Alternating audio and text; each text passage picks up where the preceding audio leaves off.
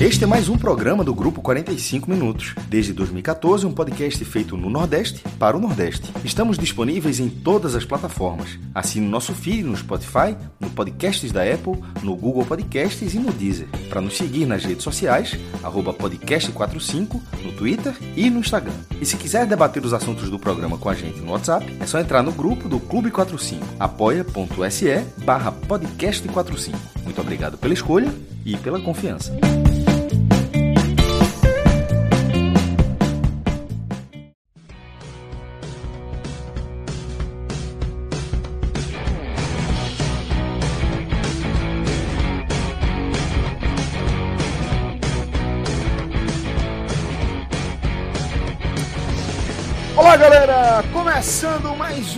45 minutos. Eu sou Celso Shigami e estou aqui ao vivo nos canais do grupo 45 minutos, no Facebook, no YouTube e na Twitch, velho. Já estou aqui pronto com meus caríssimos Lula Bonfim, com Cláudio Santana e com Fred Figueroa para mais um dos nossos encontros aqui semanais no nosso formato raiz. Pois é, aqui reunido para falar é, de mais um, é, para fazer mais uma análise aí em torno do futebol da região, né, depois de uma rodada e meia disputada aí.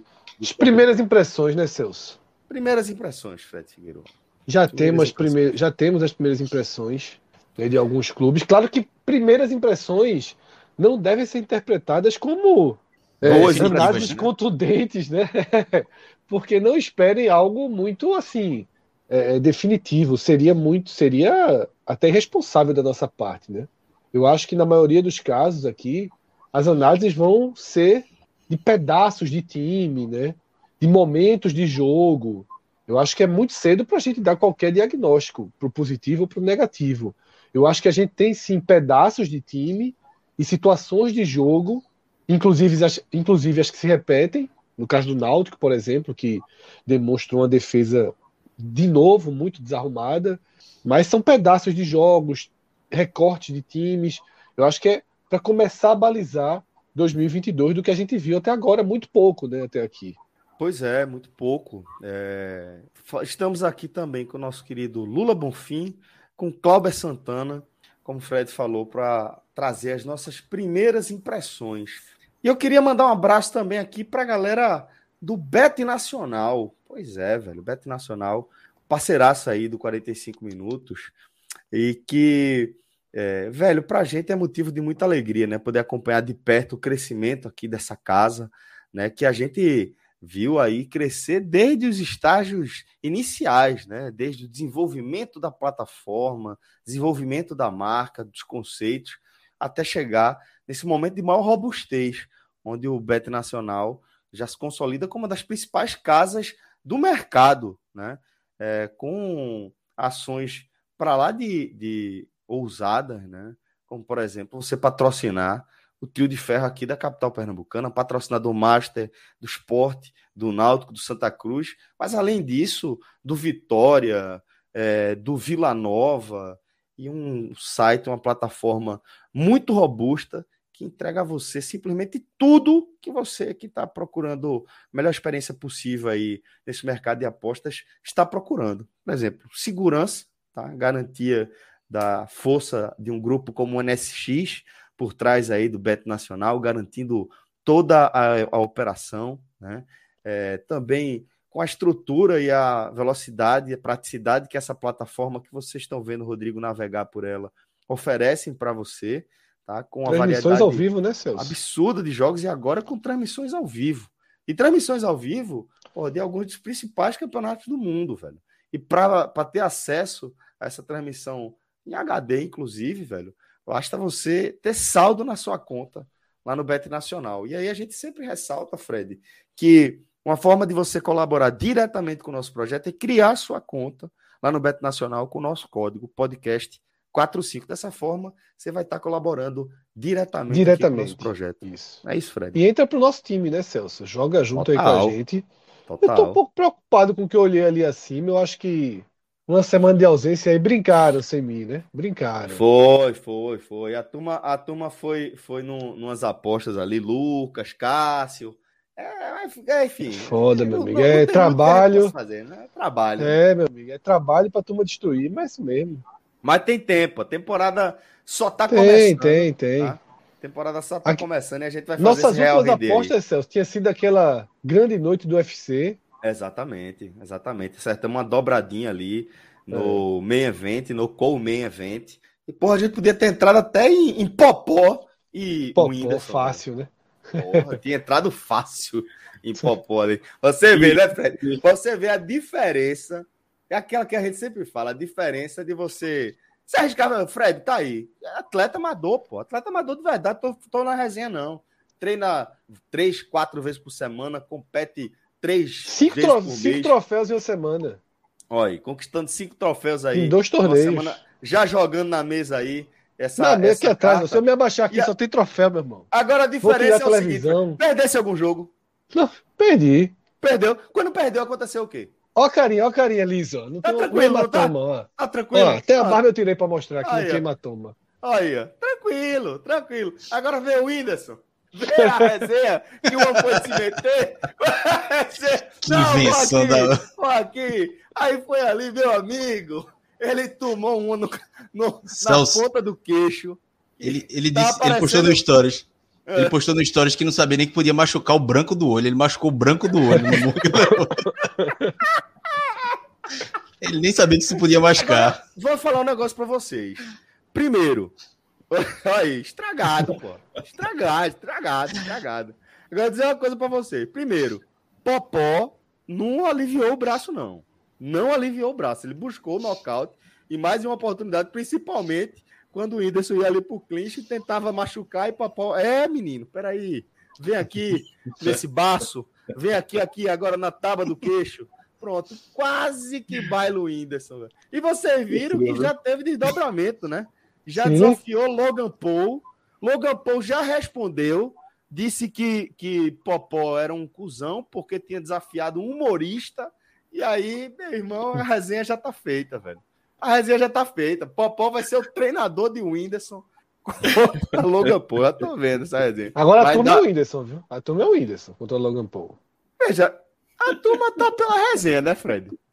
Mas Logan Paul deitou Tyron Woodley, né? Não é qualquer um. Deitou de verdade, lutador profissional, que até um tempo desse tinha título do UFC e tal. Então o cara respeita mais um pouquinho.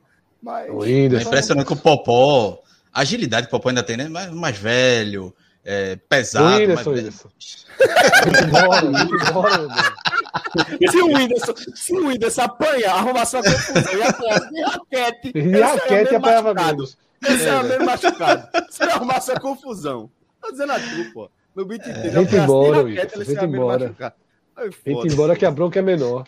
E aqui, ó, aqui também, aí não dá para ele, não. Aí eu acho que não dá para Popó, não. Mas vamos ver. É não, isso, não, galera. Não. Mas a gente não tá aqui reunido para falar de UFC, não. Só para ressaltar que lá no Beto Nacional você encontra aí uma série de modalidades, inclusive agora BBB. Daqui a pouco a turma vai estar tá apostando aí quanto de percentual o favorito para sair vai sair. Aí o negócio vai ficar animado.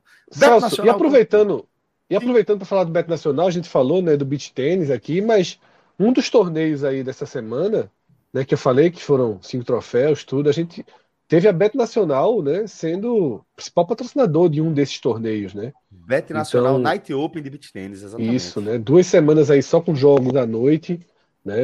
Mais de quase 400 inscrições em um torneio que teve esse aporte da, do Bet Nacional, que começa aí além do futebol, né, em Pernambuco, né, apoiando outros esportes. E não tenho dúvida que a gente vai ver cada vez mais o nome do Bet Nacional, da Bet Nacional ligado aos esportes, ao futebol, né, que já está com tudo, não, não pode estar tá mais ligado do que patrocinar os três clubes aqui do Recife e crescendo pela região, tá? Mas também essa semana aí de beach tênis e tem, tem mais faz, pela frente. Faz Vai, isso eu. não, faz isso não, Vai, Rodrigo. Faz isso não, pô. Tu sabe que é a gente que tem que aguentar essa merda depois, pô. Por que tu faz isso, pô? Meu irmão, velho. Fred agora, Fred agora cresceu. Mas Rodrigo tá mostrando aí todo mundo. Eu ah, aparecer tá. foi uma coincidência, foi uma coincidência. Foi. Ele tá mostrando foi. aí, ó, um torneio organizado, né, que teve aí o Bet Nacional como patrocinador master, né? É verdade, é verdade, é verdade. Pô, muito bacana aí esse evento. É... Ó, recebemos uma mensagem aqui também Cláudio, por favor, lê aí, companheiro.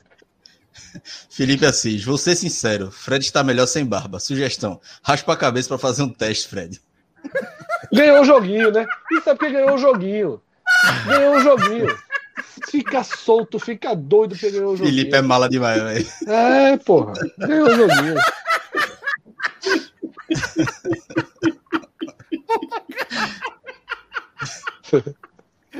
Bom, velho. É isso, galera. Mas bora se embora. Vamos começar a nossa resenha, como eu falei, a pauta tá cheia. Carlos Frederico, velho, eu tô com a dificuldade de olhar pra tua tela, velho. Tu vai, de vez em quando, quando eu estiver rindo assim, é porque eu tô lembrando que tu tá com esse queixo liso aí. Mas, companheiro. Pra tá mostrar o Whindersson, pô.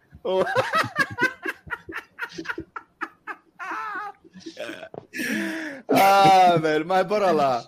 Fred Figueiredo, companheiro.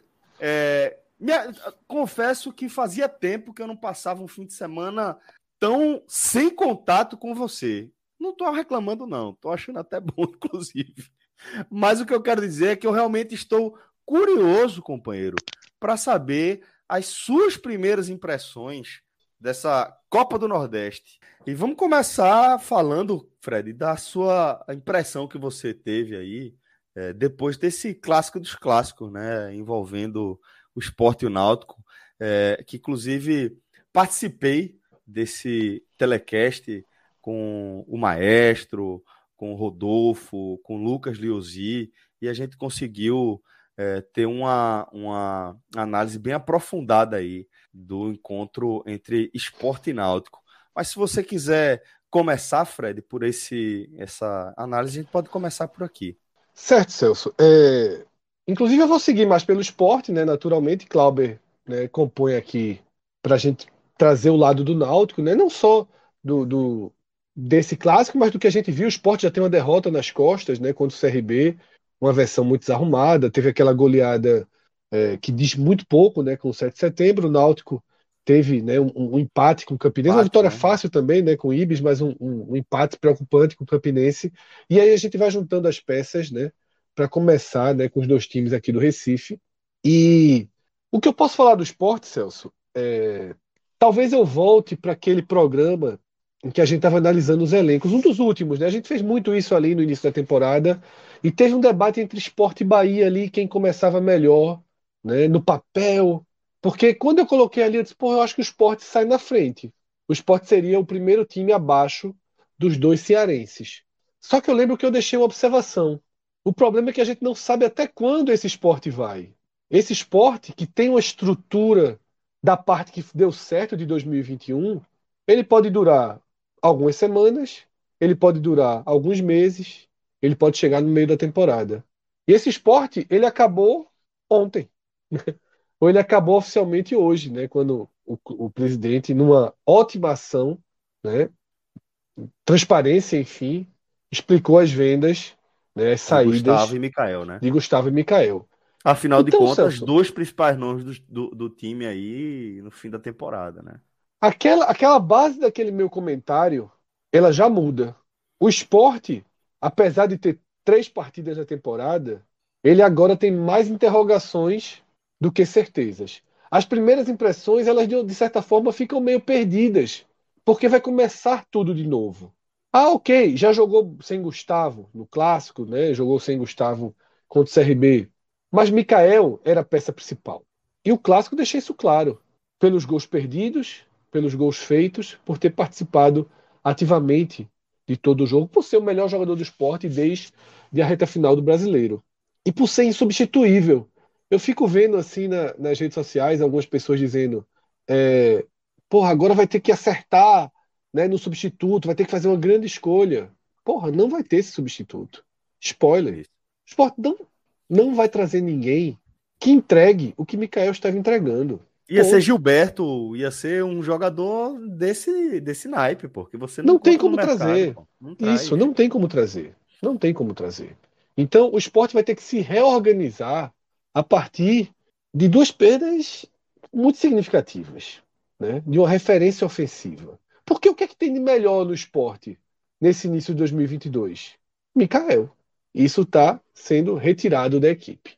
E aí as primeiras impressões ficam muito confusas, porque a gente, a gente percebe até nas decisões de Florentin de como armar o time, a gente percebe o quanto o Mikael era importante. Porque a manutenção de Juba, por exemplo, com o Sander voltando, e foi essa a escolha que ele fez para o clássico, está dire diretamente ligada a você ter alguém levantando bola na área para Mikael, para você ter uma melhor bola parada, para você ter uma força ali nesse cruzamento da linha de fundo, que é, que é uma característica bem diferente da, de, da do colombiano, né, do Raiva Negas, que corta para dentro, como era Paulinho Mocelin.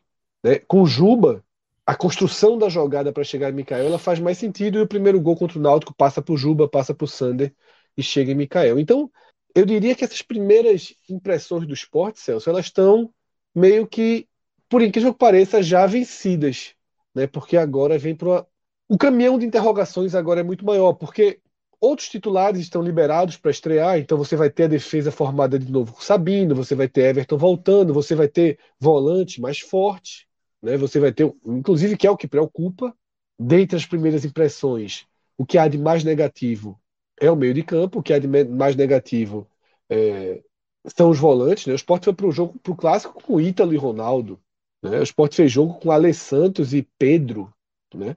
Jogadores assim que a gente não tem nem contato direto, como o caso de Pedro, né? Os outros a gente tem uma referência maior.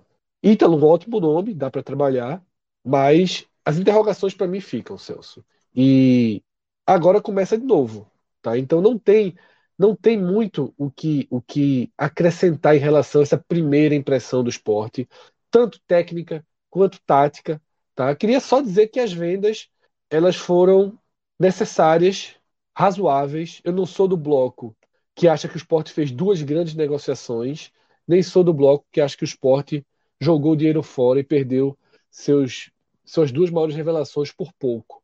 Eu acho que o rebaixamento contou muito né, para a desvalorização e para urgência do clube na negociação e fez o que era preciso fazer. Poderia ser um pouco melhor, poderia ser um pouco pior, poderia esperar mais, poderia ter sido antes.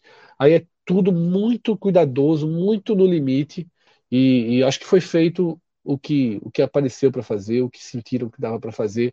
Eu acho que está tudo razoável. Né? Nem, nem me animo, nem, nem solto fogos, também também não apedrejo, não. Acho que foi feito o, o, o natural, foi feito o que se sentiu segurança em fazer nesse momento. E o esporte parte para mais um recomeço. Né? Agora, Fred, eu diria que o esporte parte para um recomeço, mas é, ele parte também é, dentro de um cenário de, de alguma manutenção de ambiente, manutenção de engajamento também, de certa forma, né? Porque é, o, que a gente, o que a gente destacou em, outros, em outras análises, né, de que o esporte, de certa maneira, até caiu melhor do que subiu né, da, da última vez, nesse sentido de, de haver uma harmonia no ambiente político, haver é, certa sinergia entre comissão Harmonia técnica. é uma palavra um pouco forte, né? Mas uma trégua. É, porque, porque eu estou tentando lembrar de como estava antes, entendeu? Sim, então, sim. Mas vamos lá, certa uma, uma, uma trégua no ambiente político, alguma sinergia ali entre a comissão técnica, elenco, com um engajamento do torcedor. É, e quando a gente vê o time conseguindo encontrar alternativas, pelo menos orçamentárias, e partindo também de um resultado importante num clássico contra é, o Náutico, depois de perder na estreia para o CRB, eu acho que meio que é, recoloca o esporte naquele, naquele ponto em que a gente havia fechado a temporada, né? Só derrota pro CRB. É, eu, eu, eu, comentei, a gente fez o tele desse jogo, né? A derrota pro CRB, ela para mim tem um peso, e a gente tratou isso de forma muito direta naquela abertura, um peso na organização, um peso no planejamento, né? Um peso matemático também muito grande, porque para fazer uma boa Copa do Nordeste, tá aí, o Fortaleza meteu 5 a 0 e vai ser difícil pegar. Então, um mando de campo lá nas quartas, na semifinal, isso vai ficando comprometido. Você precisa desses pontos, tá? Mas em relação ao futebol, aquele jogo ali não tinha, não deixou nada. Ali é muito remendo. Ali é remendo assim, não tem eixo de time ali, tá? No clássico você já tem um, você já identifica algo mais próximo de 2021 uhum. e naturalmente mais próximo do que vai ser 2022. Então, ok, dá para tratar o clássico como, como ponto de partida. Dá para deletar a derrota em Maceió, né, e você trata o clássico. Claro que os mais empolgados vão tratar ali o 7 a 0 pela facilidade criada, porque assim, você pega um time muito fraco, você tem que golear, você tem que. Mas quando você vai lá e faz 7 a 0 mostra que você tá, né, que alguma coisa você tem, né? Porque senão você ia se enrolar, ia fazer um a 0 sofrido, dois ali, três. Quando você faz 7 a 0 você mostra que você atropela, que você passeia. A gente vai ver se o esporte repete essa tendência contra outros adversários fracos, como o Souza.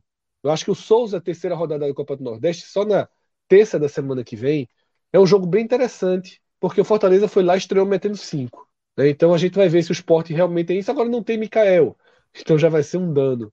Mas eu acho que o ponto de partida é positivo, Celso. Sabe? Você perde dois jogadores titulares importantíssimos, você perde seu melhor jogador, que é Mikael, mas você está com as contas garantidas. 2022 do esporte está pago. O esporte não vai atrasar salário, já não vem atrasando, tá? Sejamos muito justos com essa nova gestão, né, desde que Léo assumiu e depois continuidade com Yuri. O esporte não atrasa salário, o esporte pagou os 30% daquele acordo, né, e o esporte não vai atrasar salário esse ano. O esporte vai conseguir fazer aquela folha planejada na casa de 2 milhões de reais para ser um dos principais candidatos, na teoria, no papel, no investimento ao acesso. Então, esse é o ponto de partida. Né? O ponto de partida moral, a gente pode excluir Maceió e tratar como clássico, ok, mas o ponto de partida técnico a gente vai começar a sentir sem Mikael e ainda sem um camisa 9 substituto, né? Você tem o, o, o Parrengues, né, o paraguaio aí que, que tá fazendo no estádio ainda exame médico, né? Não foi anunciado oficialmente, mas não me parece ser o jogador que vai chegar para solucionar. Acho que você tem que procurar alguém aí que possa que possa dividir. E aí tem que pensar muito nas características, tá, Celso? Porque, repito, não procure o novo Mikael. Será um erro, tá? Pensar em procurar um novo tanque, um cara. Não é aquilo. O esporte precisa ser inteligente e pensar no jogador que possa né, encaixar na forma que, que Florentino pensa o jogo, talvez com mais movimentação do que o próprio Mikael. Tá? Mikael se foi. Não existe Mikael 2. Eu, eu prefiro muito mais que o esporte pense no centroavante mais veloz, no centroavante que desça, que ajude, que componha, sabe? Do que ficar pensando numa cópia. Eu vi algum, algumas pessoas né, falando nomes aí de, de, jogadores que remetem a Mikael. Não acho que é o caminho. Né? Claro que entre os nomes falam muito de Kleber, né, que o Ceará não usa, não aposta mais tanto quanto deveria. Esse eu gostaria. Esse eu acho que era o nome perfeito para o esporte. Se o é, porque, até porque a questão aí, Fred, não é uma análise sobre a característica, né? Não, não, não quero um jogador com a característica como a de Mikael, mas de entender que é muito difícil de você encontrar no mercado um jogador com essa característica. Pô. É, é, é um, tá um jogador que estava no melhor fase da sua carreira Isso, e fazendo né? o que poucos jogadores estavam fazendo no Brasil. Né? Claro é. que é, e que é, talvez tenha outro né? destino ainda esse ano, né? Pela forma com que a negociação foi feita. Isso, isso. Né? Isso. Eu acho que o Esporte apostou bem nesse caso, né? Vai jogar Série A é, na Itália, se fizer dois, três golzinhos, certamente já faz um contrato lá mesmo para outro clube da Série A, já fica por lá. Exatamente. É, e tem uma valorização Exatamente. grande. É jogador muito barato para a Europa, Celso. Isso. Muito barato, pô. Isso. Se fizer uma graça, pô. Se fizer uma é. graça na, na Série A, é nada para Europa. Um jogador, nada, um jogador feito, você falou, com esse perfil tanque, canhoto, na brasileiro, na Itália, já a galera já fala de, de imperador. E tem características que lembram, né? É, não é isso que eu tô dizendo, um jogador com é. essas características. É, é, é, que eu quero dizer é que há um holofote querendo, querendo que Mikael mostre algo, se ele mostrar, realmente vai ter gente vendo, pode ter certeza. Vai, vai. Vamos, vamos falar aqui também desse outro lado também do clássico dos clássicos, né? Falar também aqui do Náutico, que eventualmente, é, com perguntas, com superchats, a gente volta para o assunto do esporte eventualmente. Mas, é, Clauber, o clássico, se para o esporte serviu de, ó, vamos aqui apagar, como o Fred falou, a derrota para o CRB, ainda que circunstancial, agora é um novo ponto de partida, é um novo recomeço que seja. Para o Náutico, é, o, o, desfecho acaba provocando também é, um resultado diferente né, dentro do clube. É, quer que, que, qual é o saldo que você tira é, atualizando aí o ambiente alvirrubro já com o resultado da derrota para o esporte. Celso é curioso porque se você pegar a rede social dos torcedores do Náutico, que é um, um termômetro importante. Não fique brabo definitivo... aqui não, viu? Não fique brabo aqui não, não chame ninguém de burro aqui. Ninguém de burro não. Não, não pegue lá. Você ficou muito bravo. Ah. Aquele vídeo é maravilhoso. Que vídeo do caralho. Pior, pior, que teve um amigo meu rubro-negro que gostou, porque ele disse, era pra ter mandado mesmo aquele cara mandar. Enfim, deixa eu falar. Tem uma turma que tem uma raiva da, daquele meu amigo, né? Mas vamos, vamos seguir o jogo. É, é, pegando um abraço o, turma do Timbucast. O, o, contexto, antes do jogo, tinha muito torcedor do Náutico que estava com medo de uma goleada, de tomar uma goleada. Porque vinha o Náutico de um empate contra o Campinense, o esporte vencia, venceu o 7 de setembro, goleou o 7 de setembro. Obviamente que não era um parâmetro, mas a preocupação era mais com o Náutico. E era curioso como todo mundo, o medo era, bicho, o Náutico vai tomar uma goleada, vai tomar uma goleada. E aí, quando eu vi a escalação, eu vi aquele negócio, não, não, não, acreditava que, que não, não, imaginaria que o Náutico fosse é, tomar uma goleada. Não é muito de. É difícil para o Náutico. O Náutico toma muitos gols, é verdade. Vem tomando e muitos gols. Tem... A, a, escalação do esporte também não era animadora. É, exatamente isso, né? Fred. Quando eu vi a escalação do esporte, eu vi, não é esse, esse bicho papão como estavam pintando, isso pelo lado da torcida do Náutico, né? Como estavam pintando uma goleada. Agora, na hora que a bola rolou, o Náutico teve a, a, aquela superioridade, mas com várias falhas defensivas. E aí volta-se alguns questionamentos a, a, a, a L dos Anjos, ao planejamento da diretoria, e que, assim, é, é, acho que o Fred falou um pouco de dúvidas aí do esporte, o Náutico ainda tem muitas dúvidas, porque talvez o Náutico contra o esporte tivesse mais próximo do seu ideal. Mais próximo, é, o que eu digo assim, de falta poucas peças ali. Eu acho que o Náutico faltava João Paulo, que era o zagueiro, Jean Carlos e Chiesa. Em relação à força total, né? É. Só que assim, João Paulo e Jean Carlos são duas peças. João Paulo, é, é, difícil falar de João Paulo que só tem um jogo, mas porque os outros zagueiros são do nível muito mais baixo. E Jean Carlos é o principal jogador do time, né? É o motor, é o que decide muitas vezes. Então, é, a, a, quantidade do esporte era maior, mas esse, esse problema que o Náutico tem, é, essas, essa, essas lacunas que ainda não foram preenchidas, ainda são, são fortes. Então fica ainda com esse é, com essa dúvida. Mas é, é bom lembrar também que isso é um problema é, de planejamento da diretoria. A diretoria fez esse planejamento para ter jogadores da base. Fez um planejamento para ter um banco com 7, 8, 9 jogadores da base. Acho que praticamente só Richard Franco no, no sábado que não era da base. Todos os outros eram. Bruno, goleiro, foi, voltou, mas é da base. Cauã Maranhão fez o segundo jogo com o profissional, fez o gol no clássico. É, então, sim, é, é, um, é um planejamento que a diretoria, é um planejamento arriscado, que a diretoria resolveu apostar nisso e que é, é, em algum momento poderia pesar. Eu acho que pesou no clássico essa parte é, de não ter opções no banco. E em campo pesou também é, é, algumas escolhas de Hélio dos Anjos sobre a, a postura do jogo, né? A, o modelo de jogo dele. Que eu gosto. Eu gosto quando o Náutico joga com linha alta. É, Mas, foi, porra, foi muito debatido. A, a, quantidade de espaço, pô, é. foi um negócio assustador, Clauber. Não, e assim, é, tem, tem, tem coisa assim. É, Camutanga, eu acho que foi a pior partida dele pelo Náutico. É, isso é outra questão também, né? É outra Absurdo. questão também. E Camutanga né? é o jogador que é o melhor, é que, que, melhor né? se adapta. Que melhor se é. adapta ao sistema ali de jogo. A Camutanga, com 5 minutos de jogo, ele dá uma recuada e sai com a bola sozinho pela lateral. Assim, já mostrava que não estava bem. Cometeu um pênalti em, em Mikael, foi pênalti, claro. E outros, outros. Quantas vezes a gente já viu Camutanga chegar numa bola daquela e tirar limpo? Mas ele estava num dia ruim. Carlão, que é um zagueiro inexperiente ainda. É, a proteção da defesa não estava boa. Os jogadores de ataque essa linha alta do Náutico funcionou muito bem no ano passado, porque o Náutico tinha Jean Carlos Chiesa, Eric e Vinícius, quatro jogadores que marcam demais em cima e que vão até o limite físico. Evandro não é esse jogador. A turma do esporte sabe como é que é Evandro. Evandro não é esse jogador que vai dar o combate. Leandro Carvalho não é. Bom, Leandro Carvalho fez um bom jogo, mas não é esse jogador. E o outro era Robinho. Rob, ok, Robinho tenta, busca, mas só ele. Juninho Carpina no meu campo não é Giancarlo. Juninho Carpina não aguenta jogar 90 minutos. Então, se essa linha alta, se você não tem como combater na frente, aí vai ter. Acho que foi é, João Pedro Pereira que deu a, falou sobre essa questão de, do, do Acho que é no segundo gol do esporte, né? No, no, primeiro, no primeiro ainda. Que Ronaldo sobe com uma liberdade total, ninguém dá o primeiro combate, estourou na defesa, e ainda assim o Náutico toma um gol com seis jogadores dentro da área. Enfim, é uma, foi uma sequência de erros que, que foram sucedendo, então é, acaba que fica nessa, nessa questão agora de, de como tem esse questionamento do torcedor sobre a linha alta, não acho que, que Hélio vai mudar, já está assim desde 2020, não vai ser uma derrota que vai mudar, mas precisa de adaptações, precisa de, de encaixes, como ano passado ele fez na Série B. Quando o Náutico começou a tomar muito gol, ele botou um volante a mais, tirou um atacante e o time conseguiu se reequilibrar um pouco mais. Pode ser a solução agora para esse para esse momento. Mas não vai passar só por isso, vai precisar de atacante combativo lá na frente. É, tem que. É, é não, não vai dar para ele emular o que ele fez no ano passado com jogadores que ele não tem mais. Então, é, tem um questionamento sobre ele, tem um questionamento sobre a diretoria e já tem o temor do torcedor do Náutico hoje se vai classificar ou não. E tem um jogo sábado que é uma decisão. O Náutico não pode pensar nem empatar contra o Sampaio porque é, é, é não estou fazendo terrorismo não, mas porque depois o Náutico pega o Fortaleza. Imagina largar quatro jogos com um ponto. Óbvio que a rodada, os outros quatro jogos tem jogos mais viáveis, mas pro psicológico a bola é demais. E é cedo demais, né, Cláudio?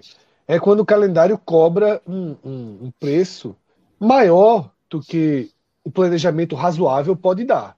Porque não era pro Náutico estar pressionado sábado que vem, pô. Assim, nenhum clube pode estar pressionado na sua terceira semana. Mas é o preço do calendário, é o preço do regulamento. Ele é assim, ele só pode ser assim. Ele é um bom regulamento, inclusive, esse regulamento da Copa do Nordeste, mas traz essa essa essa essa imposição, né? Agora, o que talvez caiba né? é e a culpa não é do clássico, né? talvez, né? Empatou é, em casa com o Campinense.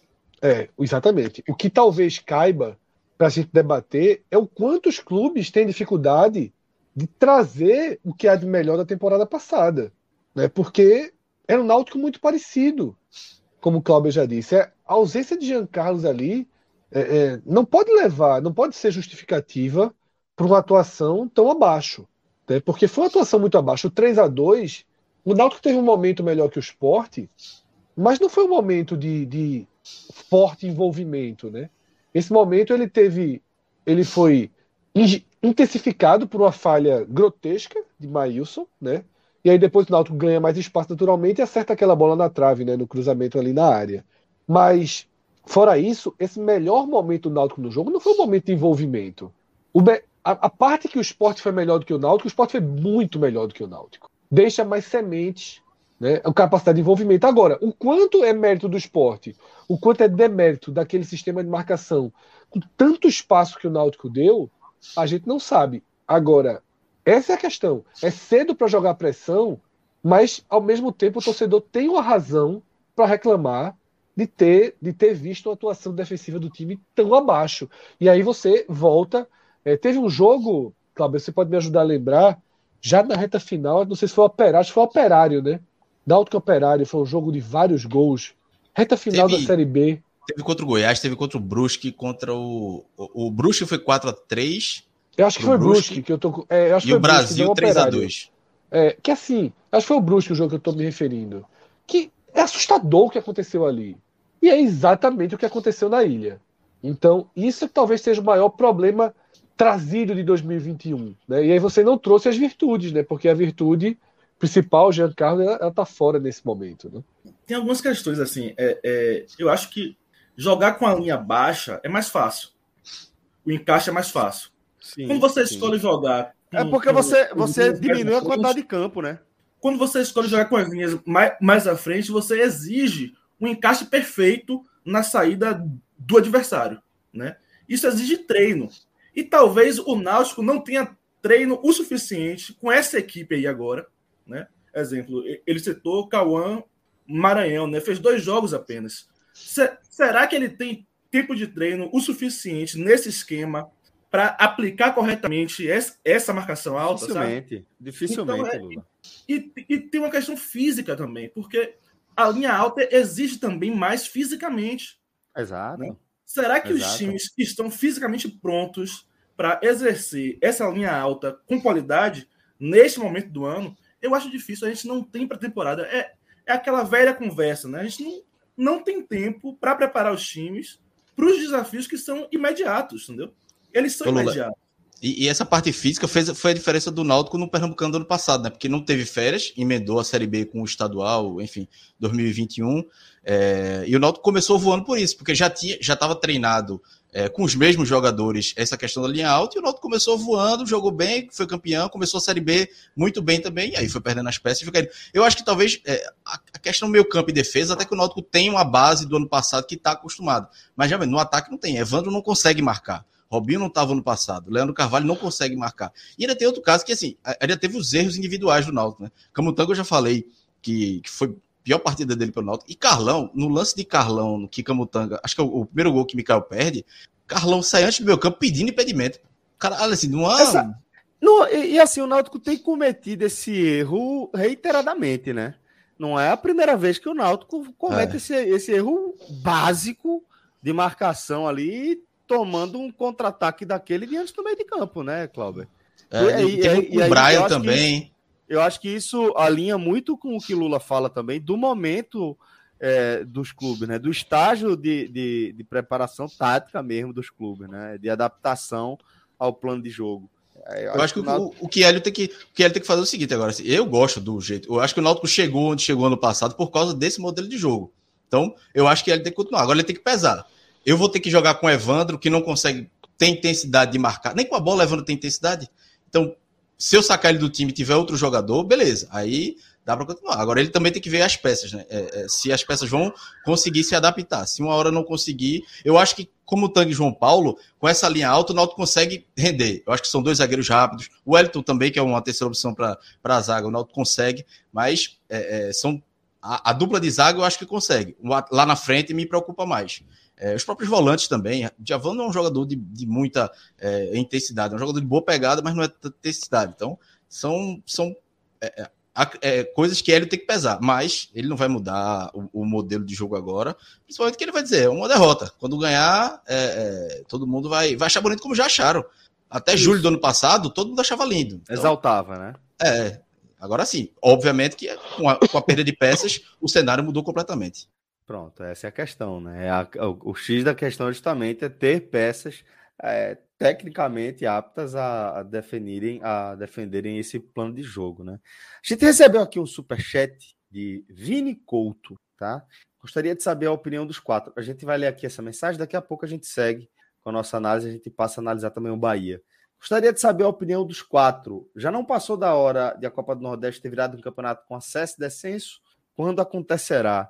É, a gente defende isso já desde o começo, basicamente, né?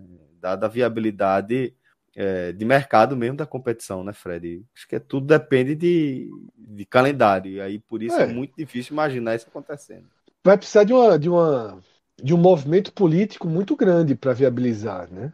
Um movimento político que vai envolver aí né, as principais forças da região, é, que nunca mostraram unidade. Uma, uma unidade. Já mostraram pontos de unidade, mas para um movimento de tamanha revolução, enfrentando federações, né, peitando, eles nunca tiveram. Né? O esporte tentou um movimento no sentido inverso, na verdade. Né? Quando o esporte é, é, é, é tentou juntar ali alguns clubes, é, era para ter uma, um outro formato de Copa do Nordeste, mas um formato excludente, né? um formato né, diminuindo né? a quantidade de clubes, mais, mais elitista, que poderia até depois chegar nesse formato. Né? Seria um início para isso, mas não era o caminho. Né? O caminho que o esporte dali desenhou junto com a Globo e que acabou só tirando o esporte da Copa do Nordeste estava longe de ser a, a, a, a fagulha né, para esse, esse momento. Então, é, com esse calendário de 8, 10, 12 datas, isso é impossível. Só há alguma chance disso acontecer se os clubes realmente, realmente romperem a, a, a, questão dos estaduais, passarem a tratar os estaduais como uma competição sub-20 ou sub-23, só que tem um certo limite para esse rompimento. O Santa Cruz, por exemplo, não pode. Não pode. O time está na quarta divisão, que joga o estadual para garantir seu calendário nacional do ano que vem. Santa Cruz não pode se dar o luxo de entrar no movimento desse. Os clubes de Natal não podem se dar o luxo de entrar no movimento desse. Só pode se dar o luxo quem tem um ranking. Então você tem aí os, os cearenses, né? Esporte, Bahia, né? E só. Né? Eventualmente o Vitória, mas já não está nem na Copa do Nordeste esse ano, mas no brasileiro ele sempre teria uma proteção maior. É difícil, tá? É difícil você ter uma, uma, uma, uma revolução enquanto a estrutura de competições nacionais ainda coloca o estadual como parte fundamental, tá? Então, vai demorar um pouquinho gente... para a gente ver isso acontecer. Se é que Porque um essa amarração, essa amarração se dá fundamentalmente no campo político, né? Que aí a gente precisa entender também como funcionam as estruturas das federações e de como elas é, dão base para a CBF, que é a instituição mais poderosa do futebol brasileiro, e com isso tudo a gente passa a, a ver como é, é, difícil você encontrar saída, né? A gente então, sabe como seria o caminho, mas entende também que esse caminho é simplesmente inviável, não percorrível a curto prazo, pelo menos, Cláudio. E, e, assim, é, talvez esse, esse pré-nordestão maior, né, com mais times, seja um caminho. É. Mas não dá para ser uma segunda divisão no, nos moldes da primeira no segundo semestre. Não tem como. Como é que os times da Série D, da, da própria Série Isso. C, vão estar? Tá? Teria que ser talvez paralela com a primeira divisão, entre aspas, da Copa do Nordeste. E aí você teria que tirar o espaço dos estaduais. E é uma briga política. Então é difícil. Exato. Talvez tenha um, essa, esse pré-nordestão maior tenha sido uma, uma, semente plantada. Mas a briga é grande para conseguir emplacar tudo que é. O que pode ser o, o caminho ideal, né? É, Mas assim, para se vencer essa briga que é grande, eu acho que precisa ter mais vontade política dos clubes de fazer acontecer. Entendeu? Isso eu, eu não vejo acontecendo. Não vejo acontecendo. Não, não vejo ninguém forçar essa mas, porta. Mas entendeu? o pior, Lula, é que é, é, difícil mesmo com a articulação política. Essa é a questão. Porque, por exemplo, vamos, vamos é, de um cenário aqui do futebol pernambucano. Vamos imaginar que é, num um alinhamento histórico da, da, das três forças aqui, Esporte, Náutico e Santa resolvem peitar de forma coordenada a Federação Pernambucana de Futebol. Então é claro que estão reunidos aí é, os três principais nomes do futebol do estado, os que vão preencher quase todas as páginas da, da história aqui do futebol do estado, os que têm mais capacidade de aglutinar torcedores, o que tem mais capacidade de captar recursos e de fazer boas campanhas. Ainda assim, eles são somente uma fração quase que insignificante no jogo político que muda uma gestão de uma federação, que conta também com ligas locais, com clubes de muito menor porte. Então, que tem o mesmo peso, cujo voto tem o mesmo peso do esporte do Náutico e do Santa Cruz. Então, é muito difícil você conseguir quebrar essa estrutura política que aí está.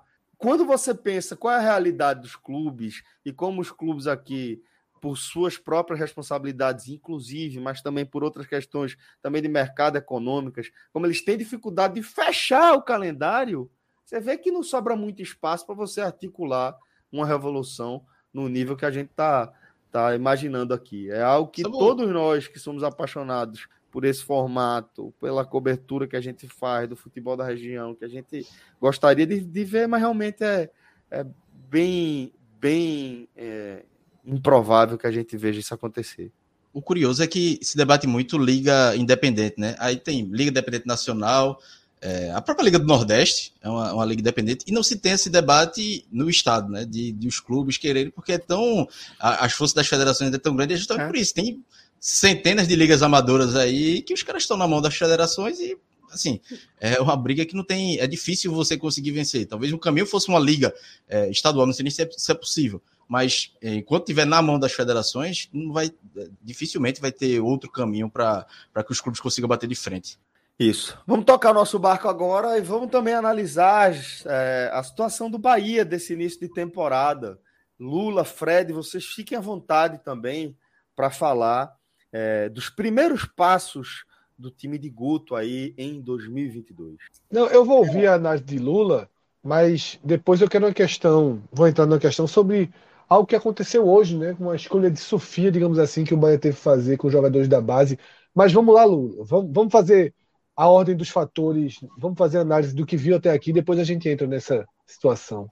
Veja, é, é, Bahia entrou um ano já com pressão muito grande, né? É, a torcida tem pressionado bastante é, é, o clube, a diretoria, porque os, os resultados nos últimos anos têm sido muito abaixo do que se esperava para o clube, né? Um, um, clube que cresceu muito financeiramente e que, e que não conseguiu trans, transformar isso em resultado em campo, hora nenhuma em momento nenhum. É, e o rebaixamento é, é, é levou muito mais peso para o clube, né? muito mais pressão para o clube. A ponto de, de é, é, a torcida e, e, pro, e protestar na frente do prédio onde mora o presidente do clube, né? E, mas assim, quando o Bahia estreou de verdade, que foi no Campeonato Baiano contra, com, contra o Docimel na, na Fonte Nova, é, o Bahia estreou vencendo. Quando o time de Guto estreou, o Bahia estreou vencendo.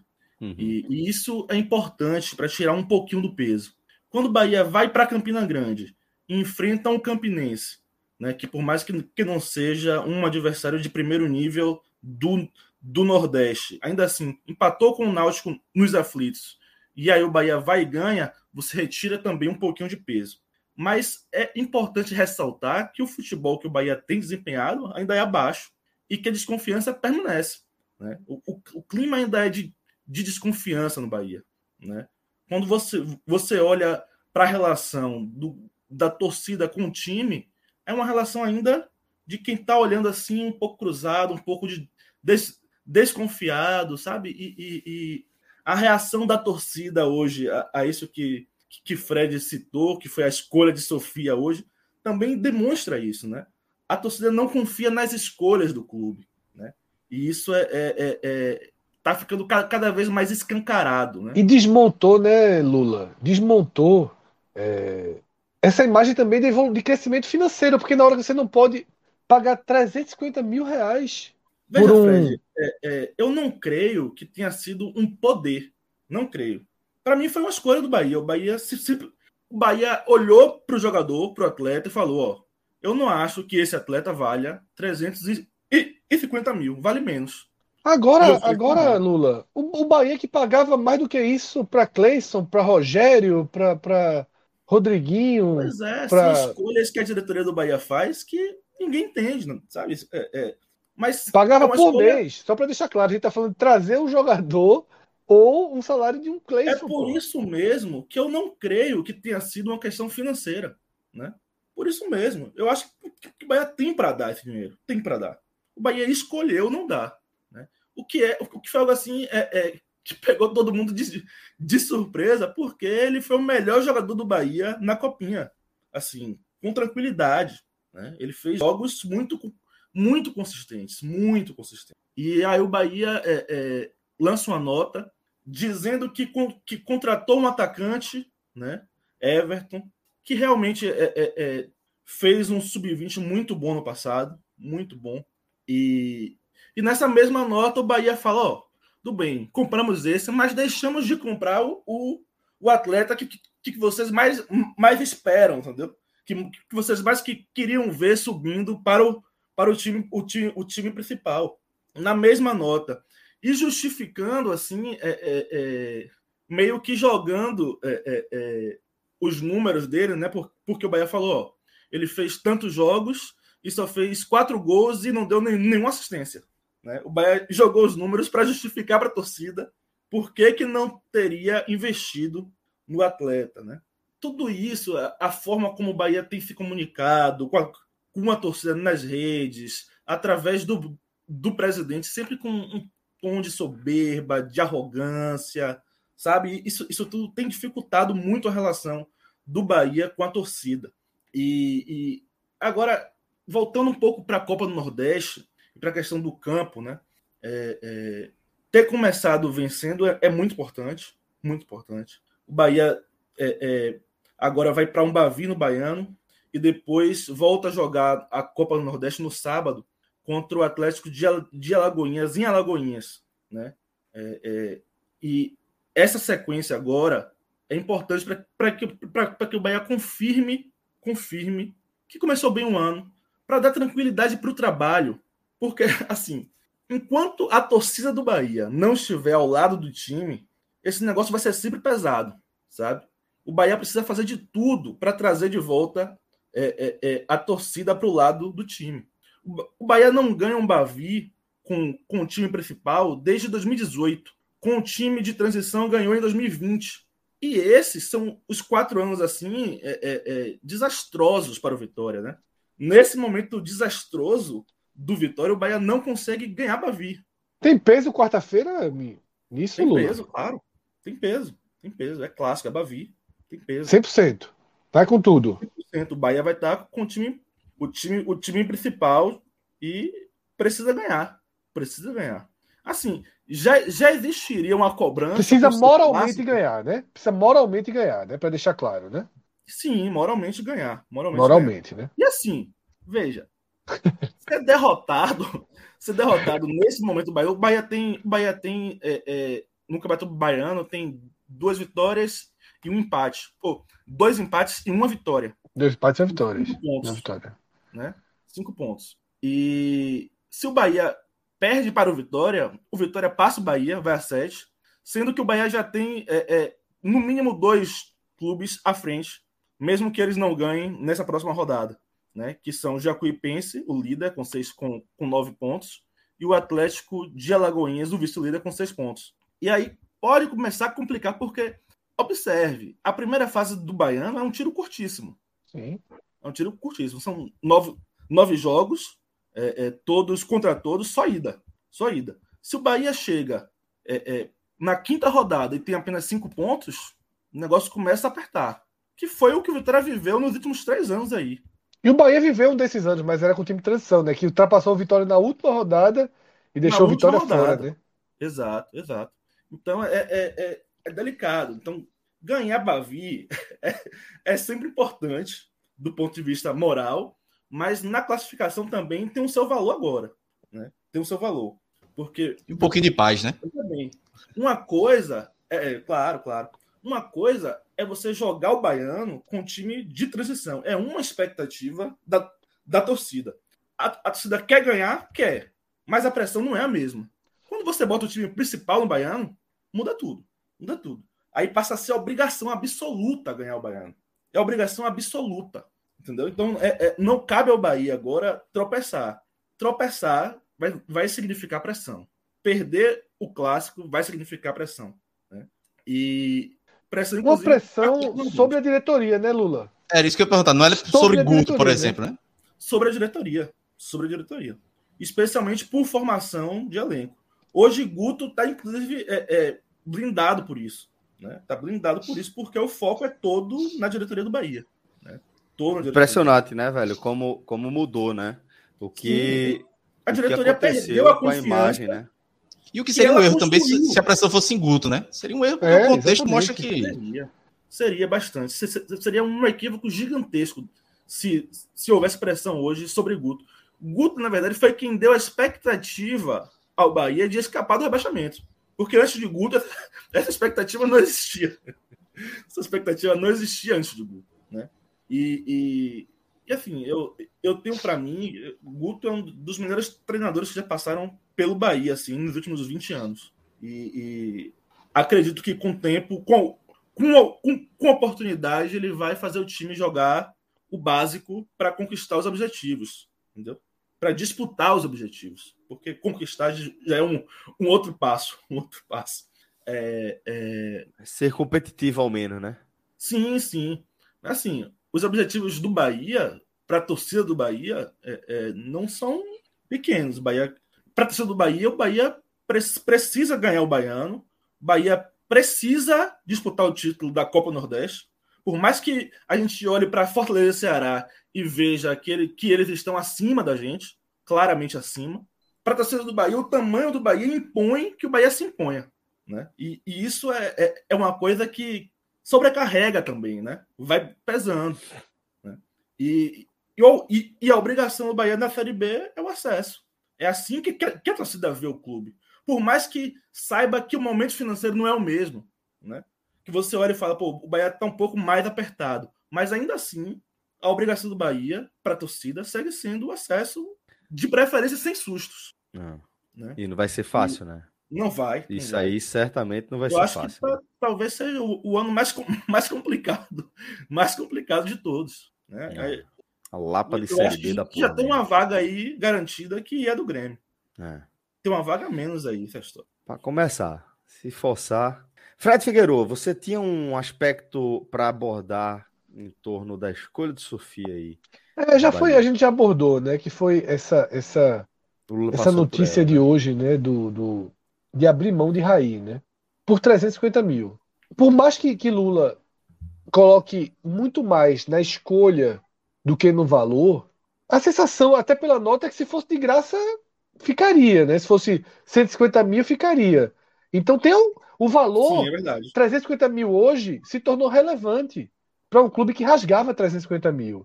E, e eu acho que isso é um, um, tapa na cara da realidade, né? Independentemente sim. da escolha, né? Independentemente de fazer a escolha. Porque é, eu, por exemplo, acho que é um jogador que qualquer clube que tenha 350 mil livre deveria trazer. O Bahia fez o mais difícil, que é, que é, é mostrar a viabilidade desse jogador. Sem dúvida, é. Fred. Porra, é um, é um ativo, pô. É um ativo, é um ativo. que não é do é clube, é, que... é do Fluminense de, de, de, de, do Piauí. Do Piauí. Mas, porra, o mais difícil foi feito, velho. Jogou luz no cara. Isso. Né?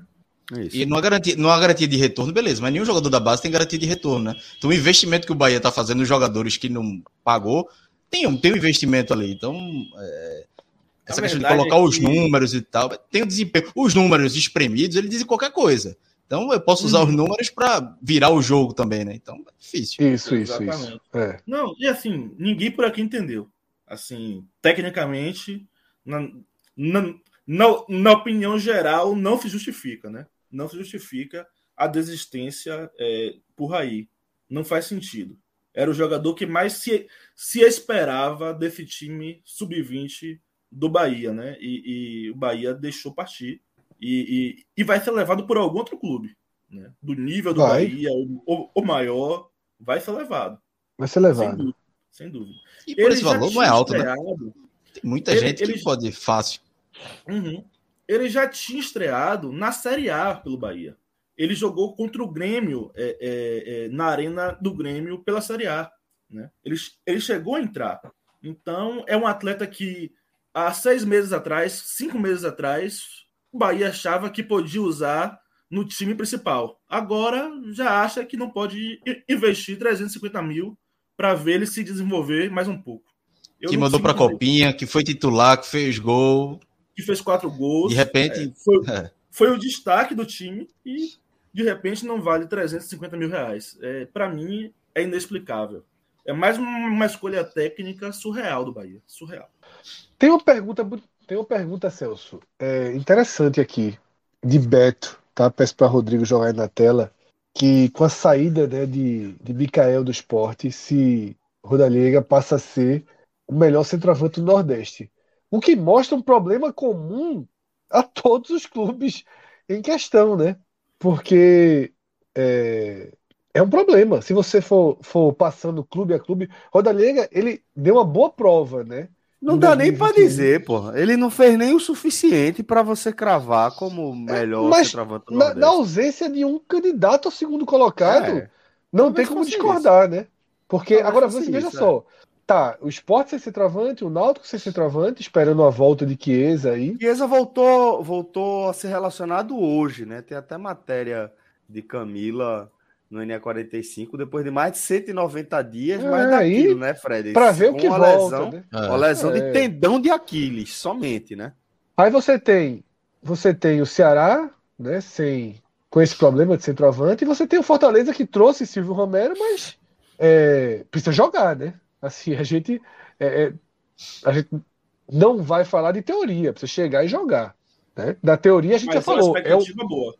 É, não, a gente gravou o programa aqui do Guia da Copa do Nordeste, tratou como o maior nome para a Copa do Nordeste.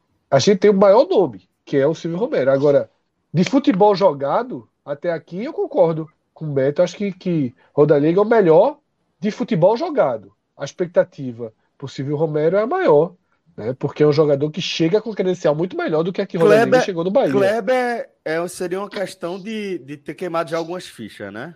nessa comparação aí com é, o Kleber no Ceará, para mim, ele não soube dar o espaço. Não é que não deu espaço, o Ceará deu muito espaço a Kleber. Isso. Mas na hora da consolidação dele, o Ceará, sem ter um nome à altura, tirou a sequência, né? Colocando jogadores como Jael, como. Porra, é, Ceará errou a mão com, com vários centroavantes, né? E, e, e trouxe o Rodrigão, que aí não chegou nem a ameaçar.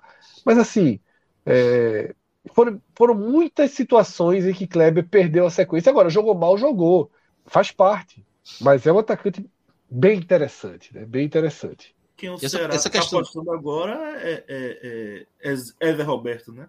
É. Que fez o é, mas... na vitória agora contra, contra o Sergipe. Inclusive, Não, já estamos aqui com reforço de bastidores, viu? É, e eu até falei, viu, Celso, quando, quando o Zé Roberto foi contratado, que foi o primeiro, foi o primeiro jogo contra centroavante que o Ceará contratou nos últimos anos. Porque eu digo assim, porra, bom reforço. E olha que foi o que a torcida mais chiou. Porque perdeu a um expectativa. Fez teve... o gol, mas perdeu um pênalti. Foi. É, teve o, teve o balão aí do Fortaleza, Silvio Romero, teve outros nomes frustrados, Gilberto. Tá? E aí, quando anunciou Zé Roberto, ficou esse, esse clima de porra, que frustração.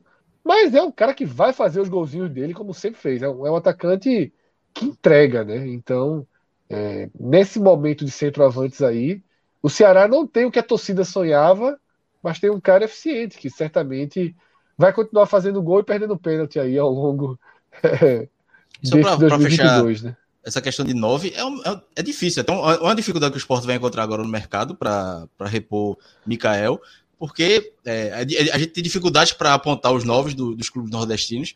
E se pegar o, um Grêmio, por exemplo, que dispensou Diego Souza, foi no mercado, não achou 9 e apelou para Diego Souza de novo. Porque outros clubes no, com dinheiro estão com dificuldade. O Palmeiras estava atrás de um 9 para disputar o Mundial e não conseguia. É, então é difícil.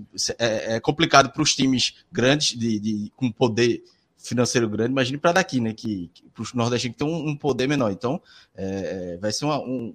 O esporte, o torcedor tá na, cabeça que vai dar, ah, não, caiu aí 15 milhões, vamos investir tudo no atacante. Mas a questão não é só dinheiro, né? É que o mercado não oferece boas opções. É isso.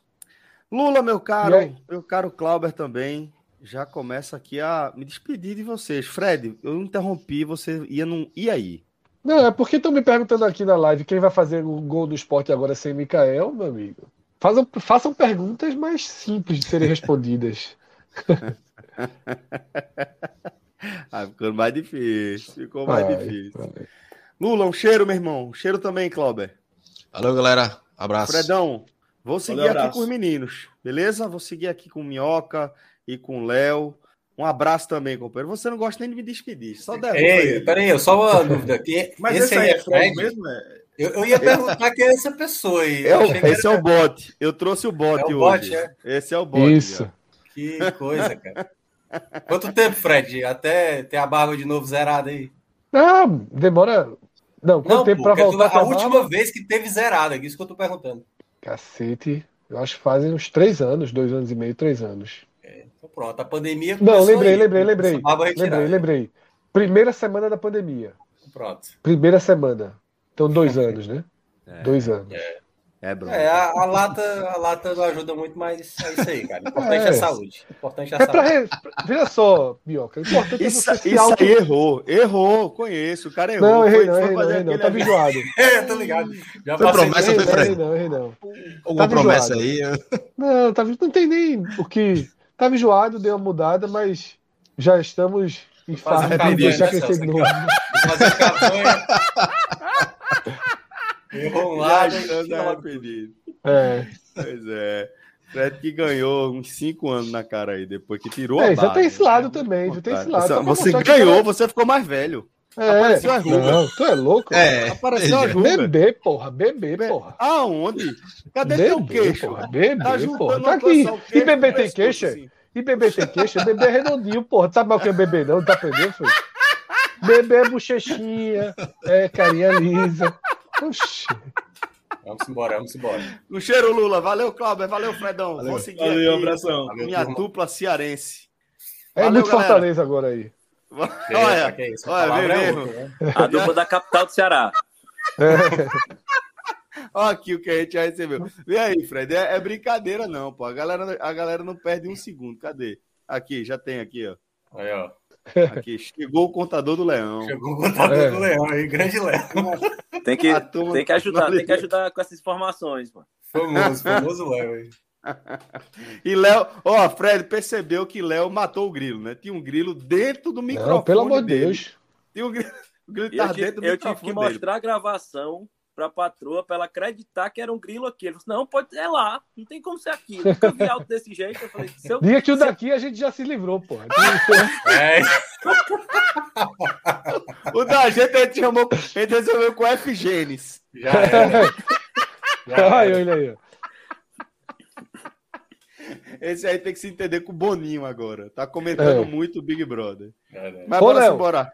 Fala, Fred. Deixa eu fazer uma pergunta aqui na transição, antes da Não minha. Antes de, porque foi um tema né, que a gente debateu. Sim. Ceará já mandou Pedro Narese, o William Oliveira, e agora a torcida do esporte, em qualquer debate, coloca o nome de Kleber, né? Como um, um desejo. Você acha que é um jogador imprestável pelo Ceará? Que o Ceará cogitaria dar rodagem a ele da Série B? Porque o Ceará vai trazer outro centroavante. Você acha que chegando um novo centroavante seria viável um, um Kleber ganhar experiência aí no esporte, da Série B? Não vou nem falar do esporte, né? Mas, tipo, colocar ali ele naquela condição de jogador para ser emprestado? Chegando outro centroavante, eu não tenho nem dúvida, porque a gente, hoje, claramente, na partida de hoje, é, a gente percebe que o problema do Kleber é muito mais de, de confiança, de ambiente. Assim, ele, ele já está no Ceará nas últimas partidas da Série A do ano passado, é, que ele chegou a perder um pênalti. Eu estava no estádio e você via a torcida chamando o time, a torcida tem o costume de chamar o time após as vitórias para cantar o hino, e ele saía para o vestiário só, assim, totalmente cabisbaixo, assim. É uma questão de, de ele não estar tá mais se encontrando, assim. Ele, ele continua sendo é, ele tem uma característica de pressionar a saída de bola, que é muito importante taticamente. Ele, ele, ele, hoje, o primeiro gol da partida saiu de uma pressão dessa dele e ele já ele tomou outras bolas no jogo de hoje, da mesma forma. Na Série A ele fazia muito esse trabalho, mas quando ele precisa realmente fazer a função do centroavante, ele não tem confiança alguma. É, eu acho que é uma questão que, que para o próprio atleta, próprio clube, que emprestar ele seria interessante, mas desde que chegue, chegue outro centroavante, a gente não está vendo o clube se movimentando no mercado nesse momento, não. Muito difícil o mercado, né? É, difícil demais. Quando a gente debateu aqui, Minhoca e, e Léo, essa questão da, das saídas do esporte, da necessidade de acerto né, nas substituições, eu dei um spoiler aqui, não vai acertar. Não cria uma expectativa de que você vai trazer um 9 que entregue o que Mikael estava entregando, porque esse nome simplesmente não existe. Né? E muito menos ao alcance de um clube de Série B. Tá? Então, para nem ficar no muro, Celso, eu acho que o melhor que pode acontecer era o esporte realmente afinar essa conversa com o Ceará, né? esperar o Ceará ter uma oportunidade de mercado para trazer o 9 e deixar as portas abertas e trazer Kleber, mesmo que pagando o salário todo. Tá? Eu acho que o, o melhor substituto que eu vejo com características trazidas aqui para o Léo e que a confiança pode voltar em uma troca de ambiente seria bom para o Ceará e bom para o esporte. Tá? Afinal, o Ceará e o esporte não são adversários esse ano não lutam pela sobrevivência. Podem fazer alguns jogos, podem disputar uma vaga. Uma Copa do Nordeste, Copa do Nordeste final. Pode. Isso. Mas também não acho que vem agora. Eu acho que, que Kleber joga a Copa do Nordeste. Eu acho que talvez o Ceará guarde. E é um salário, e é um salário é, é, o salário do Kleber é um salário bem baixo, assim, pro, inclusive dentro dos parâmetros que o esporte está usando para a contratação desse ano. Assim. É, gira no, é. dentro da mesma faixa salarial, assim, não seria algo financeiramente inviável nesse caso. Só, só tem um ponto aí, Fred, que eu, assim, eu não sei se na prática é, as coisas podem levar para esse ponto. E assim, só para dar uma outra noção, né? O Ceará já tem um bom tempo que está tentando negociá-lo, né? Assim, o Kleber já teve propostas em outros momentos, tinha uma proposta do time até que quase, era, se eu não me engano, né, Léo, era o time que o próprio Bahia é, acabou até levando o Gilberto, né? Foi, foi, foi, o time do Gilberto lá, o Al. Exatamente. né? Então a tendência era, era levar o Kleber. E aí acabou não dando certo. O Robson de Castro, presidente do Ceará, já mencionou algumas vezes que quer, né? Assim, já isso já era. Fazer dinheiro, já, né? Já no final do ano passado, o Kleber vai ser um jogador que a gente vai tentar fazer algum tipo de negociação porque acho até que o ambiente dele realmente no Ceará já não é dos melhores. Daqui a pouco ele vai Mas agora desvalorizado, né? Mas, e aí é onde entra, é o ponto onde eu acho que vai depender muito da, das situações. A gente viu aí, até mesmo o Ceará já passou por isso durante mesmo é, esse período aí de contratações, com o Pablo, né? O Pablo lá de São Paulo. Que o, o São Paulo estava interessado em emprestar, o Ceará queria e o jogador não quis. Eu não sei o quanto isso afeta, né? Por exemplo, se o Kleber vai querer jogar uma Série B. Se para o Ceará ele considera vantajoso o Kleber jogar uma Série B, que ele vai ser um destaque pra, na visão do Ceará numa Série B. Então, assim, para o Ceará, não tenha dúvida. Hoje. Mas é porque a gente está falando de um terceiro reserva, né? Em é, dois, os dois últimos brasileiros, um é, terceiro é, reserva. Eu dizendo assim, considerando que esse, esse novo camisa 9 vai chegar, o Kleber, aí eu acho que vai depender como o Ceará vê a melhor oportunidade de mercado para o Kleber. eu, eu concordo, eu só acho que o Ceará... Ceará é tentar ganhar um dinheiro com o Kleber. Aí. Eu só acho que o Ceará desvalorizou muito o Kleber. E, eu, Inclusive, e detalhe, o, Ceará, posso... o, Ceará, o Ceará que encerrou as negociações com o clube árabe, né? O Ceará oficialmente Foi. encerrou as negociações. Ó, a gente não tem mais negociação de empréstimo com o Kleber nesse momento. Não sei se por ver o mercado fechado, querer mais um tempo, ou por realmente isso, pensar é. em aproveitar o Atlético, é, eu não é. acredito. E eu falo isso tranquilamente porque todo esse tempo eu fui um defensor da maior utilização de Kleber, né? E fui um crítico dos centroavantes trazidos pelo Ceará. O Ceará errou no perfil brutalmente desses centroavantes e encostou Kleber demais, assim, desvalorizou. E eu falei isso, você trazer Jael e colocar Insistiu, Jael na frente de Kleber, você está desvalorizando um dos seus maiores potenciais de venda. O Bahia vendeu, tá me fugindo o nome do centroavante agora, perto da barca, um reserva era o, Por valor que Kleber é um, não consegue. É um sobrenomezinho, hoje. né? Eu, esqueci, eu também esqueci o nome. Me fugiu aqui o nome dele agora. É... Mas, porra, Kleber não consegue atingir. Acho que foi 9 milhões que o Bahia vendeu. Kleber hoje não consegue atingir esses 9 milhões. É, Porque foi terceiro reserva. Quem tá trazendo, tá trazendo um jogador com alto potencial, altura, inteligência, que é um jogador inteligente dentro de campo, mas que é terceiro reserva. Júnior Brumado, né? Brumado, isso. Júnior Brumado, verdade. Isso, isso. É... É, Obrigado, Fred, Gabriel Fred Barros e Alberto Silva. É. A voz de Fred, Fred foi para o espaço. Game over. Carlos, Carlos, um abraço. Tá? Eu, velho, para chamar. Eu, tá, tá faltando nada para chamar Fred pelo nome do pai de Fred, de Caíto. Tá, tá cada vez a mesma cara e assim. Eu tô começando a achar que Caíto já tá com mais cabelo que Fred. Eu não, tô começando a ficar preocupado. Pena que ele foi embora, mas ele tá, tá ouvindo e chega a mensagem lá para ele. Léo, Minhoca, meus caríssimos amigos, sejam bem-vindos, tá? Tem estreia, Vamos tem começar estreia aqui. É, é. Tem uma nova. Não vou, não vou, Fui estudar hoje, acordei hoje estudando sobre o Oeste Setentrional. é, ontem, ontem, ontem Luca, Luca meteu né, já o linguajar lá abriu em cima. A, né, aí... Abriu a caixa de ferramenta. Brincadeira. muito a caixa de ferramentas. Talento, puro. Talento. Sei nem o que é isso aí também, mas tudo bem. mas bora se embora. Vamos começar aqui essa nossa resenha, tá? Que agora a gente vai falar, é... fazer aqui um mini telecast do que foi esse compromisso, o primeiro compromisso do Ceará nessa edição 2022 da Copa do Nordeste, uma vitória suada sobre o Sergipe fora de casa. Então vou começar com você, Minhoca, que já é da casa, enquanto o Léo vai aquecendo aí é, os pneus, mas para a uhum. gente iniciar falando dessa vitória que foi, é, foi, foi alcançada né, a partir de um gol deste que se apresenta nesta comemoração aí no Ininha 45, Zé Roberto, atacante da equipe do Ceará, que inclusive perde um pênalti também, né? Então, Minhoca, conta a história do jogo, para a gente abrir nossa análise sobre Sergipe 0, Ceará 1, segunda rodada do Nordestão. Pois é, enfim começou, aliás, é, dando aqui a, a realmente saudando aqui, né, Léo Fontinelli, né, ele que membro do grupo lá, que eu não faço, eu não faço mais parte, né? Tô na série B. Você pra... foi vetado, caiu. Não, eu a, a, minha parte de espírito agora é outra, cara. Eu sou um cara mais leve, eu acabo sorrindo mais vezes e tal, então.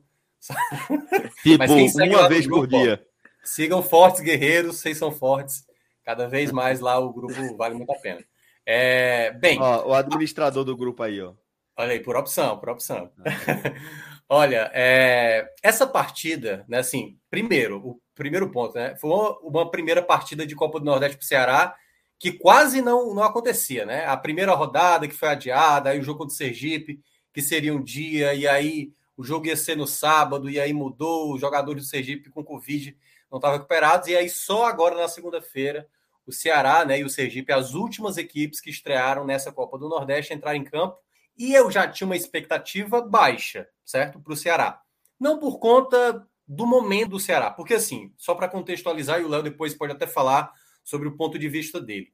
Hoje, hoje, o que se percebe no geralzão, claro que não são todos, mas boa parte da torcida está insatisfeita com o Ceará, de uma maneira geral. Eu acho que tem aquelas pessoas mais equilibradas que reconhecem que o Ceará fez boas aquisições no mercado, mas tudo, tudo hoje no Ceará está girando em torno do camisa 9, né? A contratação que o próprio presidente do clube disse que vai investir pesado, e aí teve a situação do Silvio Romero, né, que acabou indo para o Fortaleza, e aí gerou uma insatisfação maior, principalmente o próprio jogador que a gente está olhando pela imagem, para quem está acompanhando aqui ao vivo, o Zé Roberto, por exemplo, até de maneira exagerada, né? Assim, ah, pô, velho, vai ser a temporada com o Zé Roberto.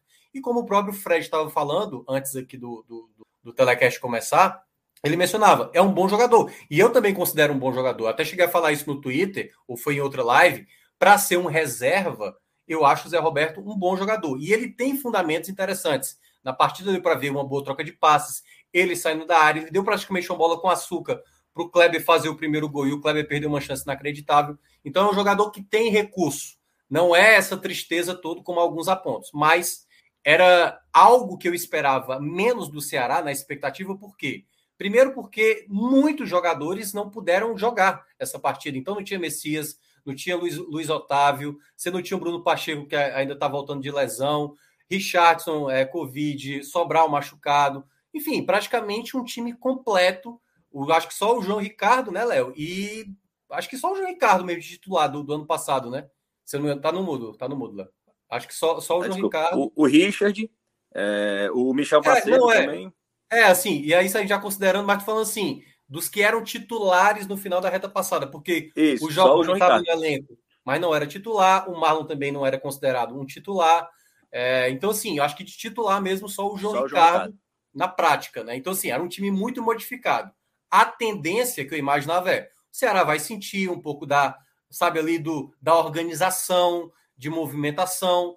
E eu queria mais ver a, a ideia de jogo implementada pelo Thiago Nunes, né? Claro. E aí depois o desempenho de cada atleta. E deu para ver o que eu achei interessante realmente foi aquele 4-1-3-2.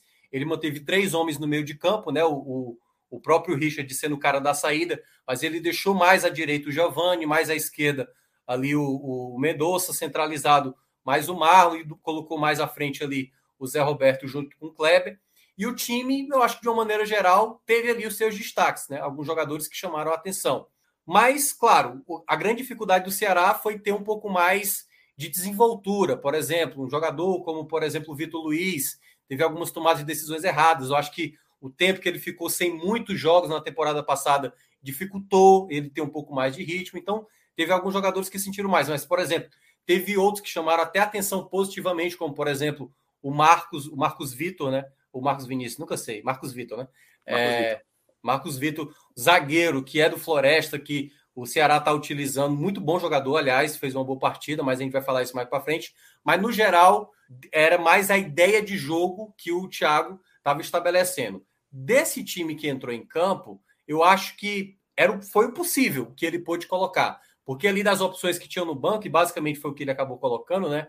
Tinha mais garotos da base, então ele acabou colocando o Nino, acabou colocando o Kelvin e acabou colocando o Yuri Castilho, né? Os outros todos eram garotos da base, então foi mais difícil até para o Thiago utilizar mais tempo, ele até segurou um pouco mais as substituições durante boa parte do jogo. Então, no geral, o jogo do Ceará, ele se desenhou para um jogo que poderia ter sido facilitado, porque teve, como eu citei, uma chance clara com o Kleber. Aí no minuto seguinte, o próprio Kleber vai lá, faz a pressão, acaba tocando de cabeça e o Zé Roberto fazendo gol. Aí depois, minutos depois, tem a penalidade, o Zé Roberto até tira do goleiro, mas acaba tirando demais, a bola vai na trave.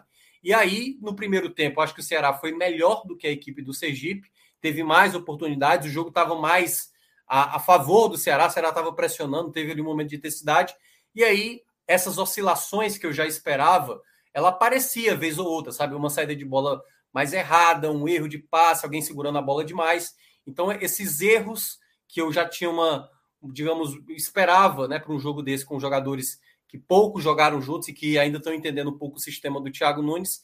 Eu, eu senti isso durante é, parte final do primeiro tempo. No segundo tempo, a gente teve um jogo que ficou assim meio desenhado para o segundo gol do Ceará.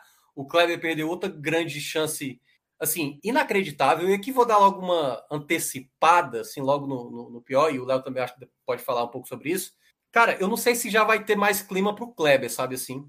Porque, enfim, eu acho que vou deixar lá para as análises individuais, mas assim, eu acho que as oportunidades que ele perdeu nesse jogo, assim, para tudo que ele já vinha passando com a torcida, esse jogo, minha Nossa Senhora, cara, é uma coisa que, que é quase é quase ele ficar, tipo assim, meio escanteado já, porque é o, se esse cara entra em campo na Arena Castelão e comete o que cometeu nesse no, no jogo de hoje, já é nível para vaia do torcedor, tá, já é uma coisa que não vai estar, tá, sabe, causando um. Acho, acho, não sei o que é que vai acontecer, mas eu acho que ele é o jogador que hoje está irritando o torcedor. A bola está de frente, ele está na pequena área, a bola vem e ele praticamente ele não tem. Assim, você, você estivesse falando de um zagueiro ali, a bola chegando, você poderia entender. Ah, não, pô, o cara não tem essa função de a bola vir assim de, de, de bate pronto e empurrar para o gol. Mas nem isso ele está conseguindo fazer. Então, como o próprio Léo falou antes, acho que essa confiança dele está muito abalada e o jogo de hoje mostrou muito isso, sabe? Eu senti muito o Kleber assim muito mal.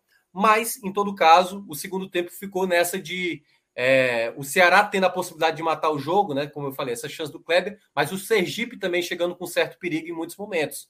Então teve ali o segundo tempo, ele ficou naquele 1 a 0 que o Ceará a qualquer momento poderia ter tomado empate ou a qualquer momento poderia fazer o segundo gol e tranquilizar. E claro, a falta de opções de mais qualidade do banco, o ritmo, o próprio Zé Roberto, quando saiu, já estava bem desgastado. Então, assim, de uma maneira geral, o Ceará conseguiu confirmar a vitória, que foi mais importante, mas ainda é um trabalho que vai se iniciar, ainda vai ter mais jogadores a serem utilizados. Então, esse time que entrou em campo, na verdade, foi um time possível e desse possível saiu com a vitória. O desempenho, claro, ainda tem muito a melhorar. Fica dessa forma, então, Léo. É, foi uma obrigação cumprida pelo time do Ceará em seu primeiro compromisso aí na edição 2022 da Copa do Nordeste e nada mais que isso, companheiro? É, Celso, eu, eu, acho que o Mioca resumiu perfeitamente assim a, a, o que foi esse jogo.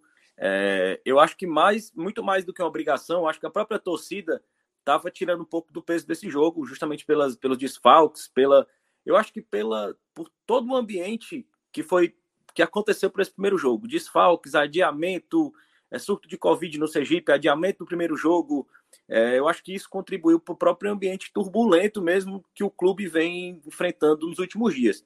É, a, a, pressão do centroavante, né, como, como o Minhoca citou, que foi jogado na diretoria por ela mesma, a própria diretoria subiu o sarrafo de expectativa da torcida e esse sarrafo foi frustrado culminando com a contratação do Romero pelo rival, que era um jogador que até 15 dias antes dele ser contratado ninguém conhecia. Pelo fato do Ceará ter anunciado que estava buscando ele, anunciado alguns, alguns parâmetros da negociação terem vazados, imaginou que seria uma grande contratação, o rival foi e levou. Então, assim, já, já tornou o clima mais pesado.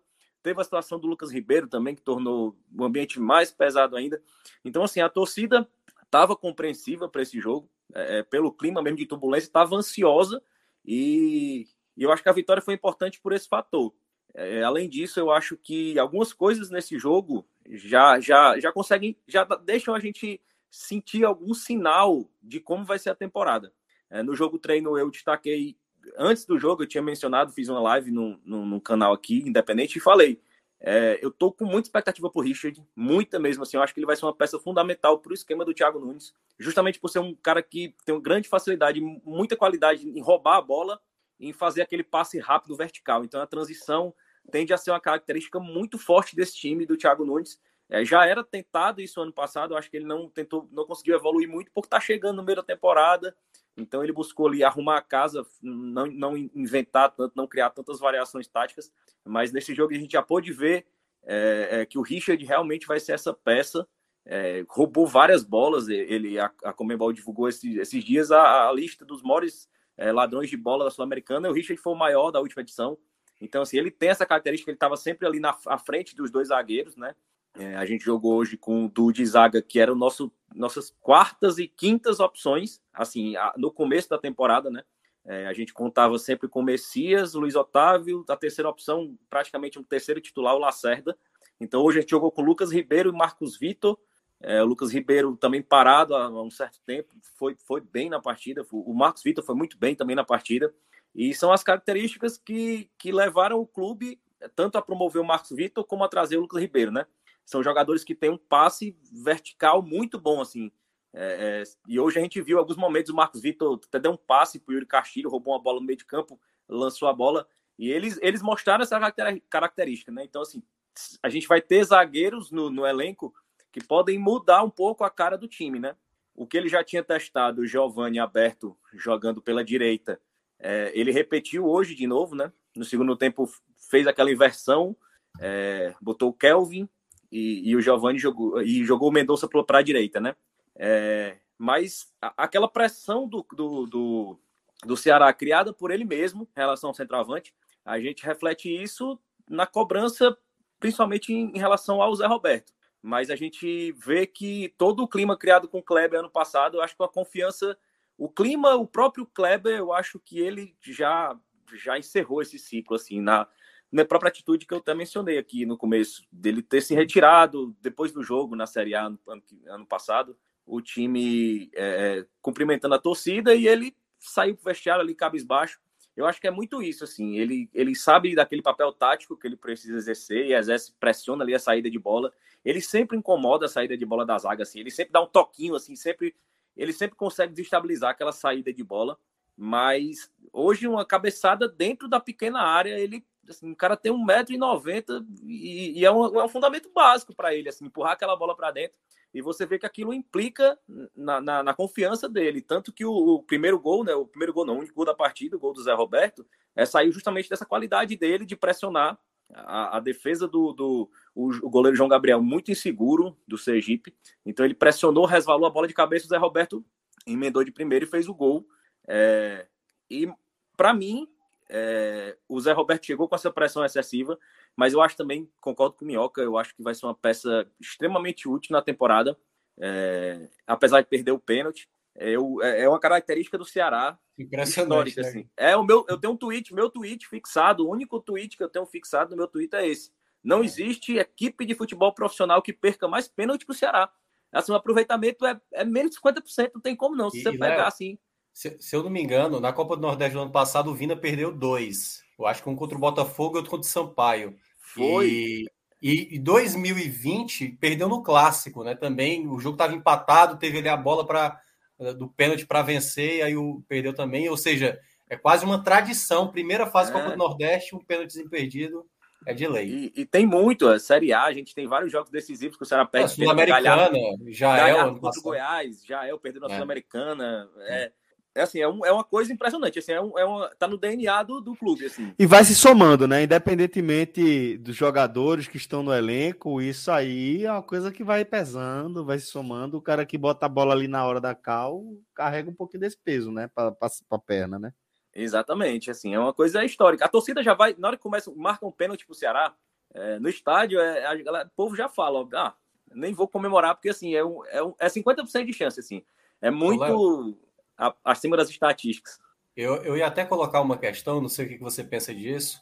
Eu senti que na hora da penalidade houve ali uma, uma certa incerteza de quem bateria, né? Eu acho que não, não ficou tão bem definido. E isso, aí o, acho... o, né? Eu não sei se você percebeu isso. Eu e acho aí... que muito fruto ainda do time se conhecendo, né? Isso, isso. Eu acho que não tinha, eu acho que não tinha ainda sido bem estabelecido. E quando eu vi o, o próprio o próprio Zé Roberto pegar a bola, Primeiro, eu, achei uma atitude ótima da parte dele de assumir essa responsabilidade, porque certamente ele chegou aqui sabendo, assim, ele deve estar já sabendo de toda a situação, que a, pressão está em cima dele e tudo mais. E a melhor maneira que ele poderia tirar exatamente essa pressão, o cara já tinha feito um gol e tinha essa possibilidade de fazer o pênalti.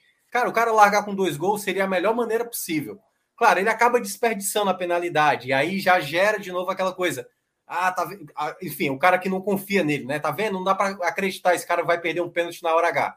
Mas eu achei essa atitude dele, né? Essa eh, na hora de sentir ali, cara, se eu fizer dois gols, eu vou ter mais confiança. A torcida vai começar a confiar mais em mim. O cara quer desconfiar tudo mais. Então, assim, por mais que ele tenha perdido a penalidade, eu acho até que ele bateu bem, que acabou tirando um pouco demais que a bola bateu na trave.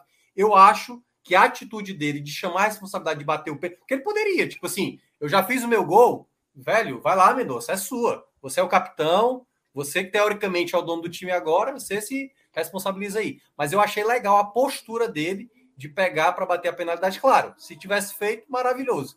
Acabou perdendo, ficou um pouco ali contrastado. Mas eu não sei o que, é que você que pensa. Ficou muito, ficou muito naquela. Assim, ele, ele saiu desse jogo com o exato tamanho que ele entrou. Se ele tivesse é. feito a penalidade, provavelmente o clima que ele teria junto à torcida seria outro. Sim. É aquela coisa, ele fez o gol, mas perdeu a, a penalidade. É aquela coisa. Queimou é a gordura que tinha feito, né? Exatamente. É aquela né? peça, é aquela peça que os mesmos comentários sobre ele antes do jogo serão os depois. É aquela peça que você sabe que vai fazer os golzinhos, ele vai ser útil, vai ser interessante, mas não é aquele cara que a gente vai botar, que ele, quando ele botar a bola embaixo do braço, a gente vai confiar. Não é aquele nosso 9. Se hoje o Vina está em campo, bota a bola debaixo do braço, o torcedor, de certa forma, se sente aliviado. E, e eu acho que é muito isso, assim. É, ele saiu do mesmo tamanho que ele entrou e o Kleber que saiu do campo hoje é o mesmo Kleber que terminou a temporada do ano passado. Ele não deu um mínimo passo para frente, nem deu um passo para trás, assim. Mas se manter na situação que ele estava, é um certo passo para trás, assim. Era isso que eu ia falar. Para ele é... ficar, é... ficar no mesmo lugar é um, um sinal muito ruim, né? É, agora, assim, é, eu, tive, eu tive uma boa expectativa em relação às laterais.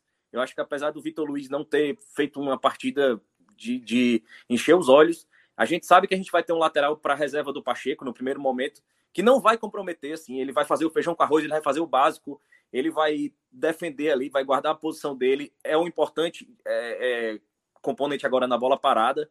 É, o Michel Macedo, para mim, foi um, já antecipando, assim, foi um dos, dos grandes destaques para mim no jogo, assim, é, é, a tendência que a gente esperava, que ele começasse a temporada como titular, e, e também interessante ver que o Thiago já pensou numa variação para o Nino, né? É jogar uhum. com o Michel, mas guardando a posição, e o Nino ali como um ponta mesmo. É, é interessante também essa variação. E, e eu acho que o, o, jogo de hoje foi bem um, um, um, rascunho, assim, aquele, aquele velho borrão, assim, do que o Thiago vai querer para a temporada, apesar de tantos, tantos desfalques, assim, zaga reserva, é, o meio campo também, bem, bem mexido mas eu acho que já ficou uma estrutura de time que eu acho que a torcida vai conseguir ver nos clássicos, mesmo com os retornos que tiveram hoje já, de, de lesão, Covid. E eu acho que o Thiago deve seguir essa mesma formatação para o clássico. Boa. É, então vamos fazer o seguinte: uma vez que a gente já passou aqui a régua no que foi a partida, inclusive já entrando algumas análises de destaques individuais, vamos amarrar, Minhoca. Vamos aqui nesses destaques individuais como um todo. Não sei se você quer seguir aí com os destaques negativos, já que você já tinha focado ali no David como pior do jogo. Acho que a gente pode amarrar Não, por aí, né? Kleber. Desculpa, Kleber. Deve estar no Inter. Isso. O Klebão lá como, como pior do jogo, de, de ter é, enxergado nele aí esse ponto negativo e talvez até um ponto final na história dele aí pelo clube. Queria que você fizesse dessa sequência na sua análise dos desempenhos individuais. É, é nesse ponto, assim, eu discordo levemente do Léo, porque assim, eu acho que ele deu um passo para trás, no caso, o Kleber, porque eu, eu já acho que a situação dele já não era tão boa para começar a temporada. De uma maneira geral, o torcedor já não tinha muita já não tinha muita confiança com o Kleber. E nessa partida ele perde dois gols inacreditáveis, assim, sabe? A primeira bola é inacreditável. É como o Léo mencionou a estatura dele, ele poderia ser até estabanado com os pés, sabe assim? Porque a gente já tem vários casos de jogadores que são muito altos, excelentes no jogo aéreo, o próprio Jardel daqui, né, que é, é conhecido muito por ser um excelente cabeceador e que, e que na prática não era lá essas coisas com os Tá pés, no Big assim. Brother de Portugal, descobrimos tá essa Brother, semana no H-Menor. Exatamente. E mas assim, a bola que o Zé Roberto deu para ele era para vai lá, Kleber. Tipo assim, ganha uma confiança agora com essa bola aí que eu te dei. E ele, assim, cara, é inexplicável como ele não conseguiu acertar a barra. e além, além, ele... da, além da vantagem que ele tem na estatura, o zagueiro ainda vinha se desequilibrando para trás. Ou seja, assim, a vantagem é. da estatura ainda era maior do que a. Tava limpa. A, a bola veio limpa na cabeça dele. Era só realmente. Aí ele tentou cabecear para o chão para dificultar. E nessa cabeçada para o chão ele errou. E uma outra que foi exatamente uma jogada pelo lado direito, que a bola acabou sobrando no, no pé do, do Marlon quando faz o cruzamento, a bola veio ali. Era uma bola difícil de finalizar. Mas é, é, é isso que eu estou dizendo. Para ser um camisa 9, para você ser um centroavante, meu amigo, a bola tem que vir na canela. E o cara tem que tentar fazer um movimento para que essa bola vá em direção ao gol. E aí tem você que dar um vai. Susto juntando, no goleiro, né? É, você vai juntando tudo, né? Os problemas que ele teve no final da temporada passada com as duas chances que ele perdeu hoje, e aí eu estou falando aqui dos lances capitais, que ele poderia ter se redimido, ou pelo menos ter dado o passo, como o Léo mencionou, dá o primeiro passo para ver se consegue ganhar a confiança do torcedor de novo. Porque eu acho que para ele ter de novo essa confiança é fazer uma boa partida, ou até se ele fizer uma ótima partida, depois apresentar uma boa partida, porque não dá é para o Kleber fazer um jogo bom, faz lá um, um, dois gols, e depois quatro jogos, a gente vê o que o Kleber apresentou boa parte da temporada passada. Então, eu acho que esse jogo para ele foi muito maléfico, até mesmo em outras jogadas. Teve uma jogada específica que foi um cruzamento para frente. Exatamente. O que é que o que é que o Ceará, eu acho que foi o Richard que fez o lançamento. Vou colocar na frente para o Kleber porque ele tem a estatura para ganhar. E ele chegou primeiro na bola e ele furou a cabeçada. Eu falei, cara, é inadmissível o cara ser o centroavante, teoricamente, para segurar essa bola no ataque, para ganhar o jogo aéreo, para ver se desvia para um lado, e ele não consegue fazer isso. Então, na função, como até o Léo mencionou, de centroavante, hoje eu acho que o Yuri Castilho está na frente, que o.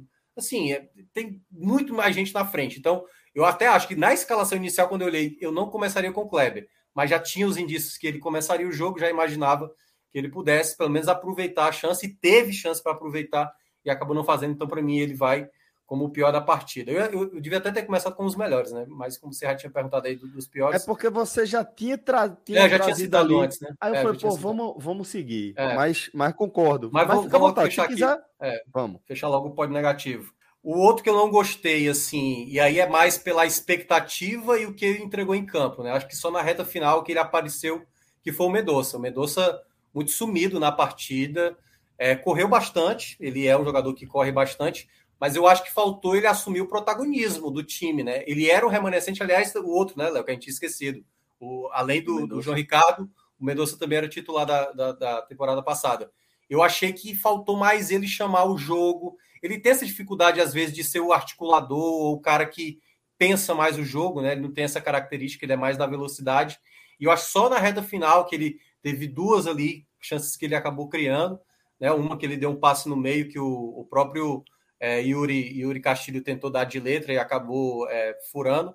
Então, assim, eu, eu, queria ter visto mais do Mendonça, da bola e, enfim, do status que ele é do elenco, e principalmente na equipe titular com o Thiago, eu achei que ele fez uma partida abaixo do, assim, né, do, da, da, do que eu esperava e do que acabou entregando. E o terceiro, e aí eu vou ser até um pouco injusto, o Léo mencionou é, que até gostou. Eu não gostei muito da partida do, do, do Vitor Luiz. Eu achei ele, o ritmo de jogo dele ruim. Tudo bem, é uma estreia. Não estou dizendo que ele não é o lateral esquerdo ideal, eu concordo com o Léo. Acho que ele é uma boa disputa ali no lado esquerdo, mas eu considero assim o Pacheco de longe o melhor lateral esquerdo comparado com, com o Vitor Luiz. Mas eu senti que o Vitor Luiz ele estava errando muito tomada de decisão de tipo, na hora de soltar, ele ficava prendendo demais a bola. Então teve muitas vezes que a jogada não fluía pelo lado esquerdo porque ele segurava a bola. Já emenda os positivos eu passo então, Deixa eu pedir para Léo trazer os negativos dele também para ver se ele concorda. Os meus, os meus negativos são exatamente iguais do Minhoca. Assim, o meu tá destaque para o Vitor Luiz, inclusive na mesma, na mesma proporção. É, a menção que eu fiz ao Vitor Luiz foi justamente no sentido de assim, de por mais que o lateral não esteja se destacando, ele não está comprometendo. E era o que a gente não tinha ano passado na, na lateral na direita, direita, principalmente. Na, na, na, esquerda, eu acho que o Kelvin é, fazia uma função abaixo da que o Vitor Luiz fez hoje. Ele não, o Vitor Luiz, ele defensivamente não comprometeu. O Kelvin, ele ano passado, quando ele fazia às vezes do lateral esquerdo, ele ficava muito dividido entre marcar e apoiar, e ele naquele momento daquela confusão na tomada de decisão entre marcar e apoiar, ele acabava cedendo espaço para o contra-ataque. Assim, eu via que o Kelvin tinha muita essa dificuldade ano passado. É, o Vitor Luiz não, ele defensivamente ficou seguro, mas realmente, quando ele recuperava a bola, e inclusive isso foi uma coisa que aconteceu muito no, no, no jogo treino passado, é, no jogo treino contra o Floresta. Ele, ele hum. roubou muita bola, mas quando ele, ele, tentou o lançamento longo, bem vertical, ele, ele teve mais sucesso, porque é, um, é, é uma, uma, coisa que ele tem boa, um, um ponto positivo, que é o passe. É, mas quando ele tentava sair com a bola, jogando, triangulando, tocando rápido, ele tinha essa dificuldade. Mas para mim, o pódio foi exatamente esse, dos piores. O, Kleber, pela falta de confiança, é muito mal mesmo, pelos gols que perdeu. É, é... O Vitor Luiz também não gostei. E o Mendonça, eu percebi, principalmente no primeiro tempo, é, uma certa confusão em relação ao posicionamento. Tinha hora que ele queria centralizar e ser opção de passe, como o Vina fazia. Tinha hora que ele queria abrir pela ponta, que é a função que ele faz quando o Vina está em campo. Então, assim, você via que ele não estava achando a posição dele no campo. Assim, por muitas vezes você via que ele estava ali no meio de campo, meio perdido, sem ter com quem dialogar. Você via que o Giovani caindo pela lateral, ele sempre tinha alguém para jogar com ele ali. E o Mendonça se perdeu muito nisso. Eu acho que até levemente deu uma melhorada no segundo tempo, justamente por essa inversão de posição. Foi, foi é, mas, mas também acho que ele foi, foi bem abaixo, bem abaixo, também esperava mais. O meu pódio foi exatamente esse aí do Minhoca.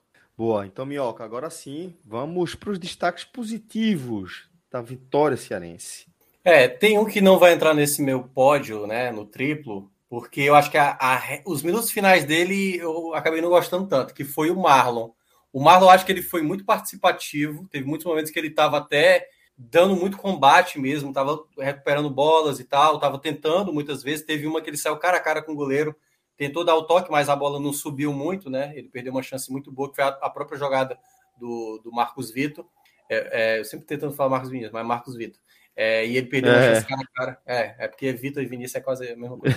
e o é. Marcos, pô, já pede o Marcos Vinícius. É muito, é. muito comum a gente ver. Mais comum Vinícius do que Vitor, né? É, Vou chamar só Marcos agora. e é, fica mais fácil. E, mas assim, eu acho que na, nos minutos finais o Marlon quase deu uma comprometida. Ele começou a fazer muitas faltas, tomou amarelo, teve uma série de bola que ele quase gerou uma, uma chance para o Sergipe mas ele vai ali no meu, na minha menção, sabe? Porque eu acho que ele fez uma partida ok, né? Eu acho que ele é um jogador que rende bem na, com o Thiago Nunes. O meu outro nome, e aí vai como terceiro. Tá, e agora, peraí. Deixa eu ver aqui, de uma maneira geral. É, eu vou, eu vou ficar, é, eu vou ficar com o, Mar, o Marcos, o Marcos, o zagueiro do Ceará. Eu acho que ele chamou muita atenção. Assim, já era, já se falava muito dele assim nos treinamentos, na, no, no, próprio time da base, assim, o quanto ele era. Ele tem uma questão física que chama muita atenção para a idade dele, então é, se destaca muito. Mas nos minutos iniciais, ele era o cara que estava mais à vontade na saída de bola. Então não era o Lucas Ribeiro que estava mais à vontade, de, até porque é a única característica que, que o Lucas Ribeiro chegou com muitas críticas, né?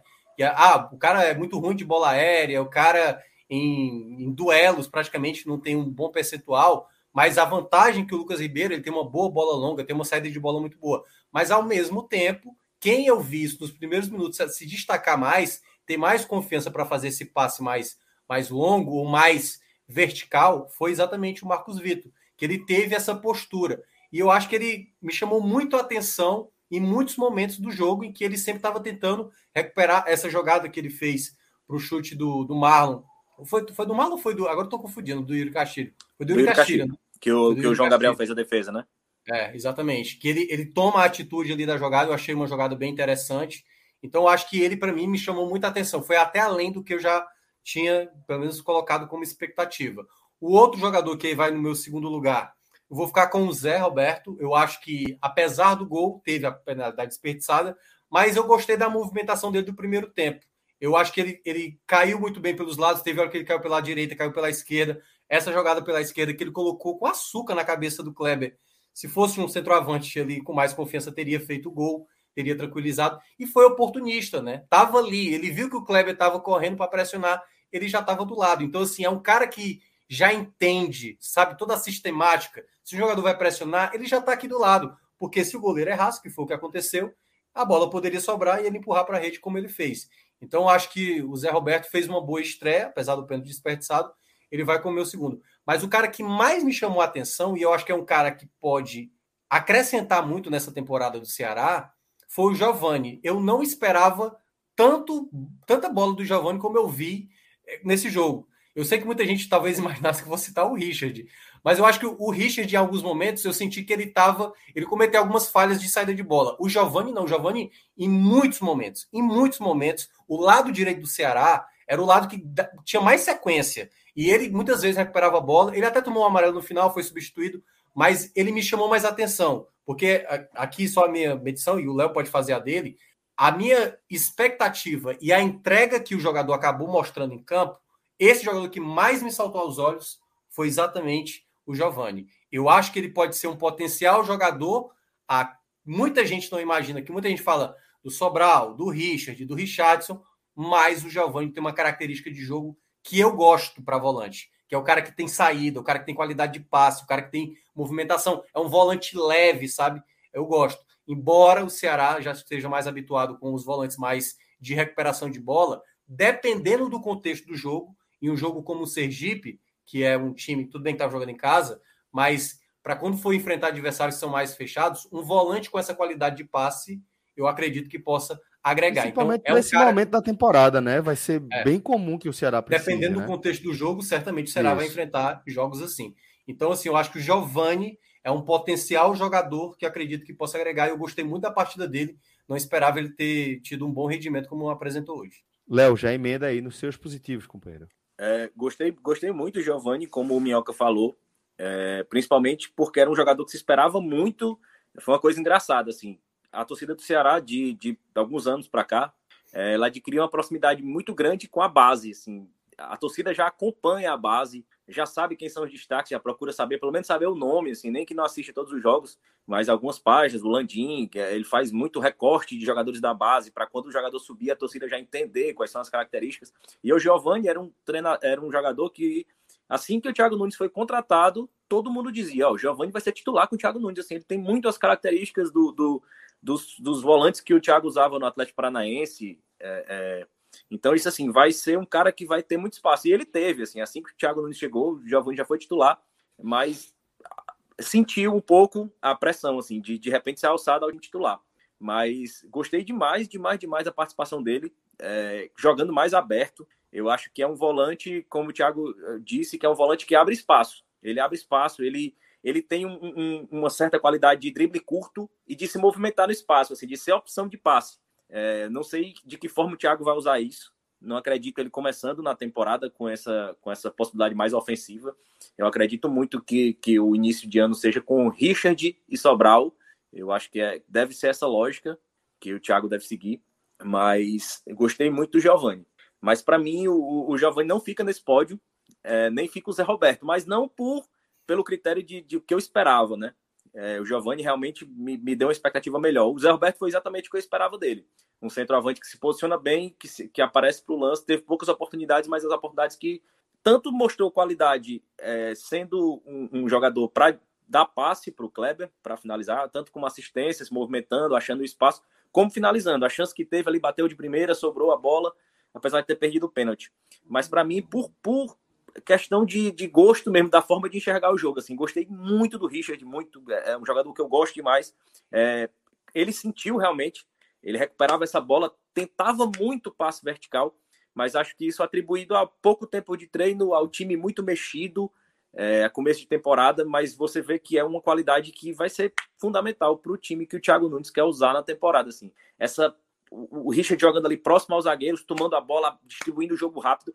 E eu acho que uma peça fundamental para o Richard funcionar como essa peça a mais é justamente o Vina ali no meio. Porque o, Richard vai ser atrás o que o Vina é na frente, assim, é aquele cara que pega a bola e distribui rápido com um passe só. É aquele cara que pensa o jogo e enxerga o espaço de forma mais inteligente que os outros. Eu acho que é por aí que o Richard vai se encontrar. Outra peça que eu achei, é, é, por também ser um garoto da base, o Marcos Vitor, assim, muito bem falado. E se você pegar os cortes de destaque dele no Brasileiro Sub-20, é, inclusive tem um jogo contra o São Paulo no Morumbi, que esse passe em profundidade dele, essa esse avançar da, com a bola que ele tem é uma qualidade excepcional. Eu acho que ao lado do Lucas Ribeiro, essa qualidade fica mais evidente. Eu acho que por um acaso essa dupla se encontrou hoje e você vê que os dois realmente têm essa qualidade no, no passe mais longo. O Lucas usando mais o drible mesmo. O Lucas é um cara que sai, consegue se livrar do marcador, ele consegue achar o espaço através do drible. O Marcos Vitor não, já é um, um lançamento, já é uma bola mais longa, mais vertical. Gosto, gosto demais, gostei da partida do Marcos Vitor. E por último, Michel Macedo. Eu acho que é, é um lateral direito. Eu acho que essa expectativa, assim, dar esse voto, assim, colocar o Michel Macedo no pódio, é para mim o simbolismo que era a lateral direita do Ceará em 2021. Assim, Tamanho era, da bronca que foi. Né? Não, né? Hoje a sensação foi o seguinte: está começando a temporada, foi o primeiro jogo. A sensação foi o seguinte: se o Michel Macedo tivesse aqui há alguns meses atrás, eu acho que a gente estaria com outra perspectiva para essa temporada, assim, porque é, é, um jogador que a gente é, já chegou com essa, com essa característica clara de regularidade, assim, é um jogador muito regular, assim, ele não vai fazer aquela partida horrível, mas poucas vezes vai ser genial, assim, mas que tem um bom passe, tem uma boa assistência, que se apresenta e, e que defensivamente é seguro. Então, assim, eu, eu destaco esses três: o Richard, o Marcos Vitor sim, e, o, e, o, e o Michel Macedo, pela, pelo tanto que a gente sofreu ano passado com essa lateral direita. Boa, companheiros. Se a gente fecha aqui a nossa análise da vitória. Oi, companheiro.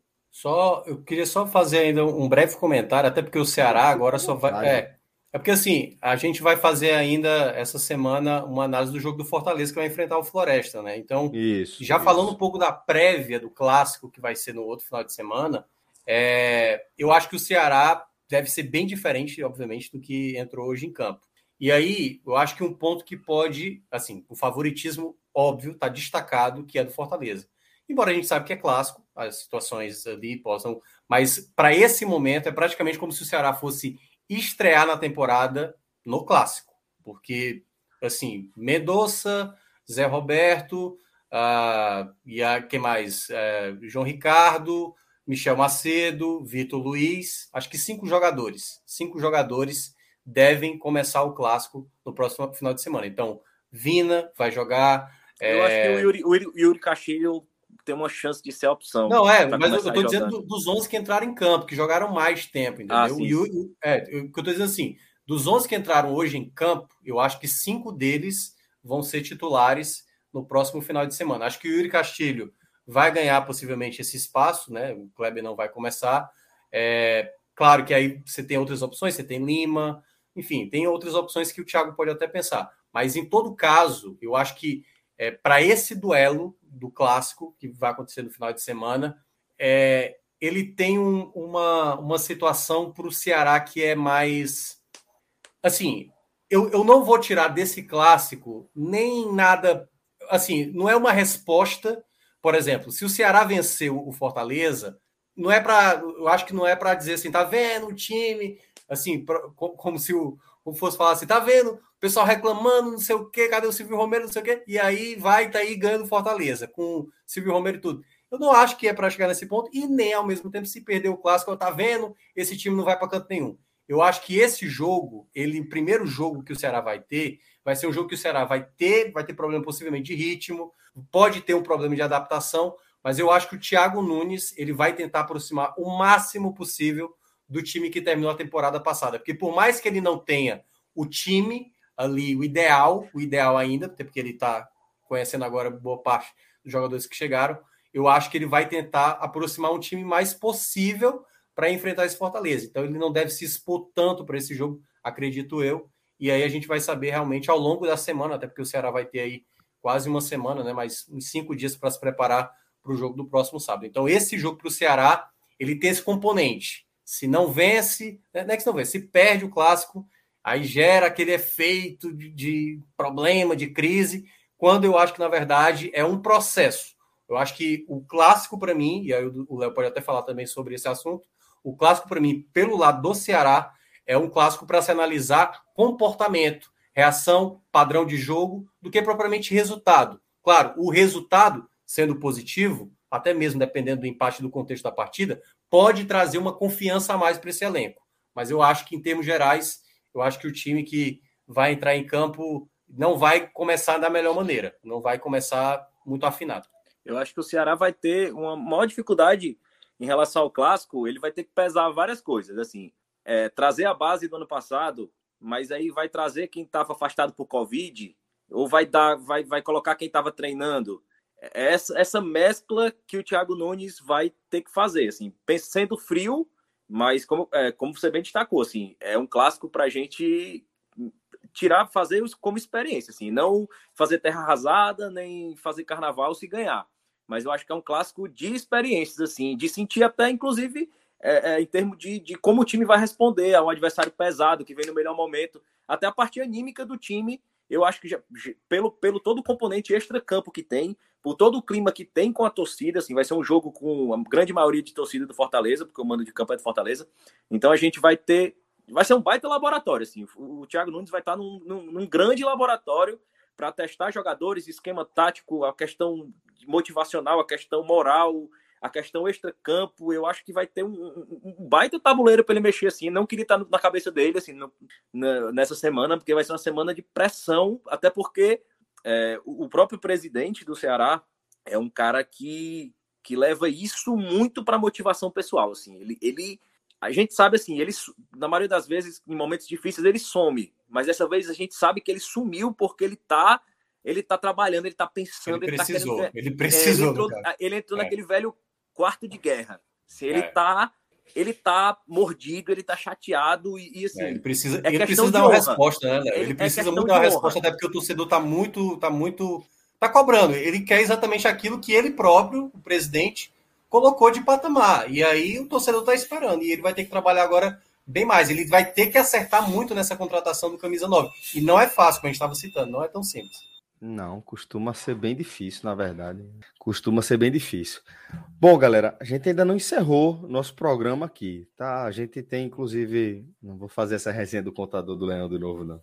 Mas aqui é o seguinte, Minhoca, agora a gente vai fazer, vai trazer as nossas primeiras impressões sobre esse início de ano do Fortaleza, tá? Queria que você fizesse também a sua leitura mais geral de como você enxergou esse, esses primeiros passos do Fortaleza até aqui. Aí a gente amarra a, a nossa live de hoje, retomando. o povo vai pedir para eu falar do Fortaleza também. Ó. Você fica à vontade, por isso que eu já estou deixando você onda. aqui. Não, mas... O homem já é contador do Fortaleza, pô. Aí pois fazer... é.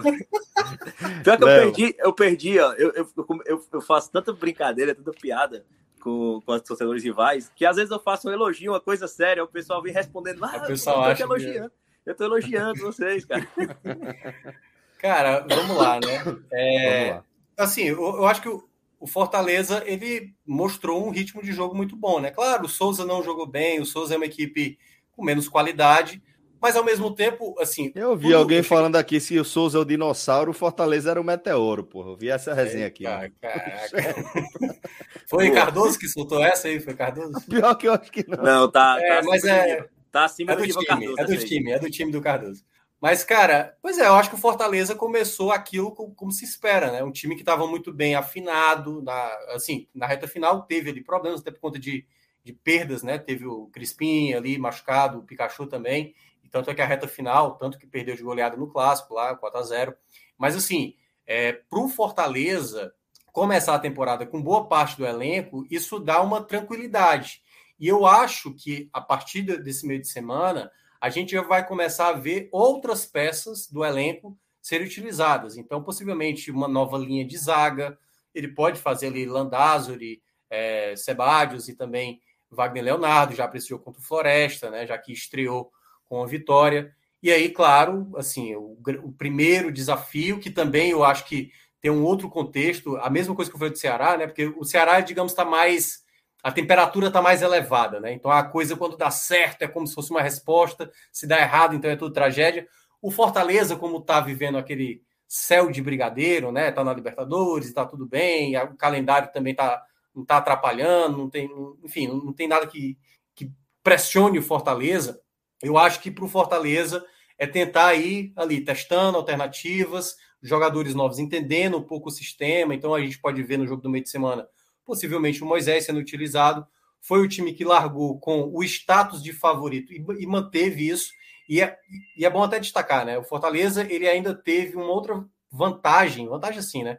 Outras equipes, como a gente estava citando até o caso do Ceará e do próprio Sergipe, que teve ausências por conta do caso de Covid, Fortaleza não teve tantos casos assim. Teve ali alguns, mas o time que entrou em campo basicamente era quase o time que entrou na temporada passada, né? Assim, os 11 que entraram Ontem, basicamente, só o Fernando Miguel era novidade, que não tinha jogado aqui na temporada passada. Então, assim, eu acho que o Fortaleza começa com o status e com o jogo, né? O jogo que foi apresentado com aquilo que foi apresentado. Agora, para o Fortaleza, esses dois meses que terão, que é fevereiro e março, que vale o mesmo para o Ceará, embora o Ceará tenha coisas a mais a se preocupar durante esse período, porque vai ter Copa do Brasil, para o Fortaleza é começar a girar esse elenco, para esse elenco ir se incorporando e os, jogadores, os jogadores que chegaram e entendendo o sistema do próprio Voivoda. Aí, quando chegar ali no mês de abril, que isso vale tanto para Ceará como para Fortaleza, é que começa a temporada mesmo. Aí começa a vir as consequências, possíveis pancadas que podem acontecer. O próprio Ceará, do ano passado, quando chegou ali na reta final de Copa do Nordeste, é que as coisas começaram a né, gerar o problema. Não estou dizendo que isso vai acontecer com o Fortaleza, só estou dizendo que durante o mês de abril é que começa Copa do Brasil, começa Série A, começa Libertadores, começa fase final de Copa do Nordeste, já que Fortaleza é um dos favoritos. Então é durante esse período que o time, nesses dois meses que terá até lá, tentar essa preparação. E a, essa estreia basicamente mostrou o porquê que é um dos favoritos a ganhar o e título. Lá, de mel, né? É, como eu, como eu falei ontem, né, Celso? Ceará e Fortaleza, eles vão ter os favoritismos para essa Copa do Nordeste, mas quando chegar em abril, com as competições internacionais, eu já não sei que tamanho vai estar a Copa do Nordeste em termos de foco, a depender do contexto que eles estejam nessas competições. Vai ser outro momento, né? Vai ser outro recorte. Bom, é, Minhoca, foi só uma análise mais geral mesmo, porque de fato a gente vai chegando aqui ao fim de mais um programa, tá? E eu queria agradecer enormemente a participação de todo mundo que fez essa live aqui com a gente. É pedir aqui informações orçamentárias sobre. eu não consigo ficar sério, não. Léo, um cheiro, meu irmão trabalho paralelo. e o pior, o pior é que às vezes alguém pergunta alguma coisa do Ceará em questão orçamentária, e o problema é que o Ceará é mais obscuro nas questões orçamentárias, ele é mais genérico, o Fortaleza é mais Aí te detalhado. complica, né, porra? Aí me complica, porque eu já sou, eu falo tão detalhadamente sobre as finanças do Fortaleza, e quando fala do Ceará, não tem dado para trabalhar. Aí o pessoal fala, é o Ceará, não tem dado, mano. eu trabalho com dados, eu sou igual minhoca. Mas, Léo, muito bacana a sua participação aqui, viu? Obrigado. Mim, uma honra, velho. Uma honra enorme. Obrigado, dá um coração. Abraço, dá um abraço para Elma Maria, que participou lá da transmissão. Lá rapaz, porra. Frescura, cai disso, eu, ca... eu caí nessa, cara, meses atrás. Eu falei, grande abraço aqui para dona Elma Maria. Mas esse, tá... esse foi o Jussier, caiu? Esse foi o Jussier. Jussier leu no ar. Sido... Ah, só reparou no segundo tempo, cara. Ele só reparou no segundo tempo. A galera é foda, porra. Elma. É foda.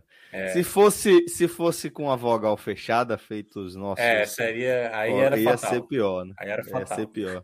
Que não era Elma, era Ilma, né? Aí era uma é, bronca é, da porra. É. é igual o pessoal lá das oficinas, né? Que. Das cimas e da galera lá. É. Grande abraço. A galera da, da família Turbano também. Turbano, isso. De vez em quando gosta de aparecer. Tejano. O, Tem o Arrola galera... lá, né? Do Benjamin, né? O Benjamin lá. Isso, o, Benjamin, justamente. Então, um abraço aí para todos esses personagens toda. ilustres. Um cheiro, meu povo. Obrigado demais. Essa live aqui teve a direção do nosso querido Rodrigo Carvalho. Pensa nome trincado, trincado. Toda... Ó, Rodrigão. Tá vivo, tá? Ó, Rodrigão, o que me espera logo menos. É, é. calma, fique na sua. Vai ter para você hoje não. Beleza, galera? Um forte abraço a todos. Até a próxima. Valeu, galera. Tchau, tchau. É, valeu.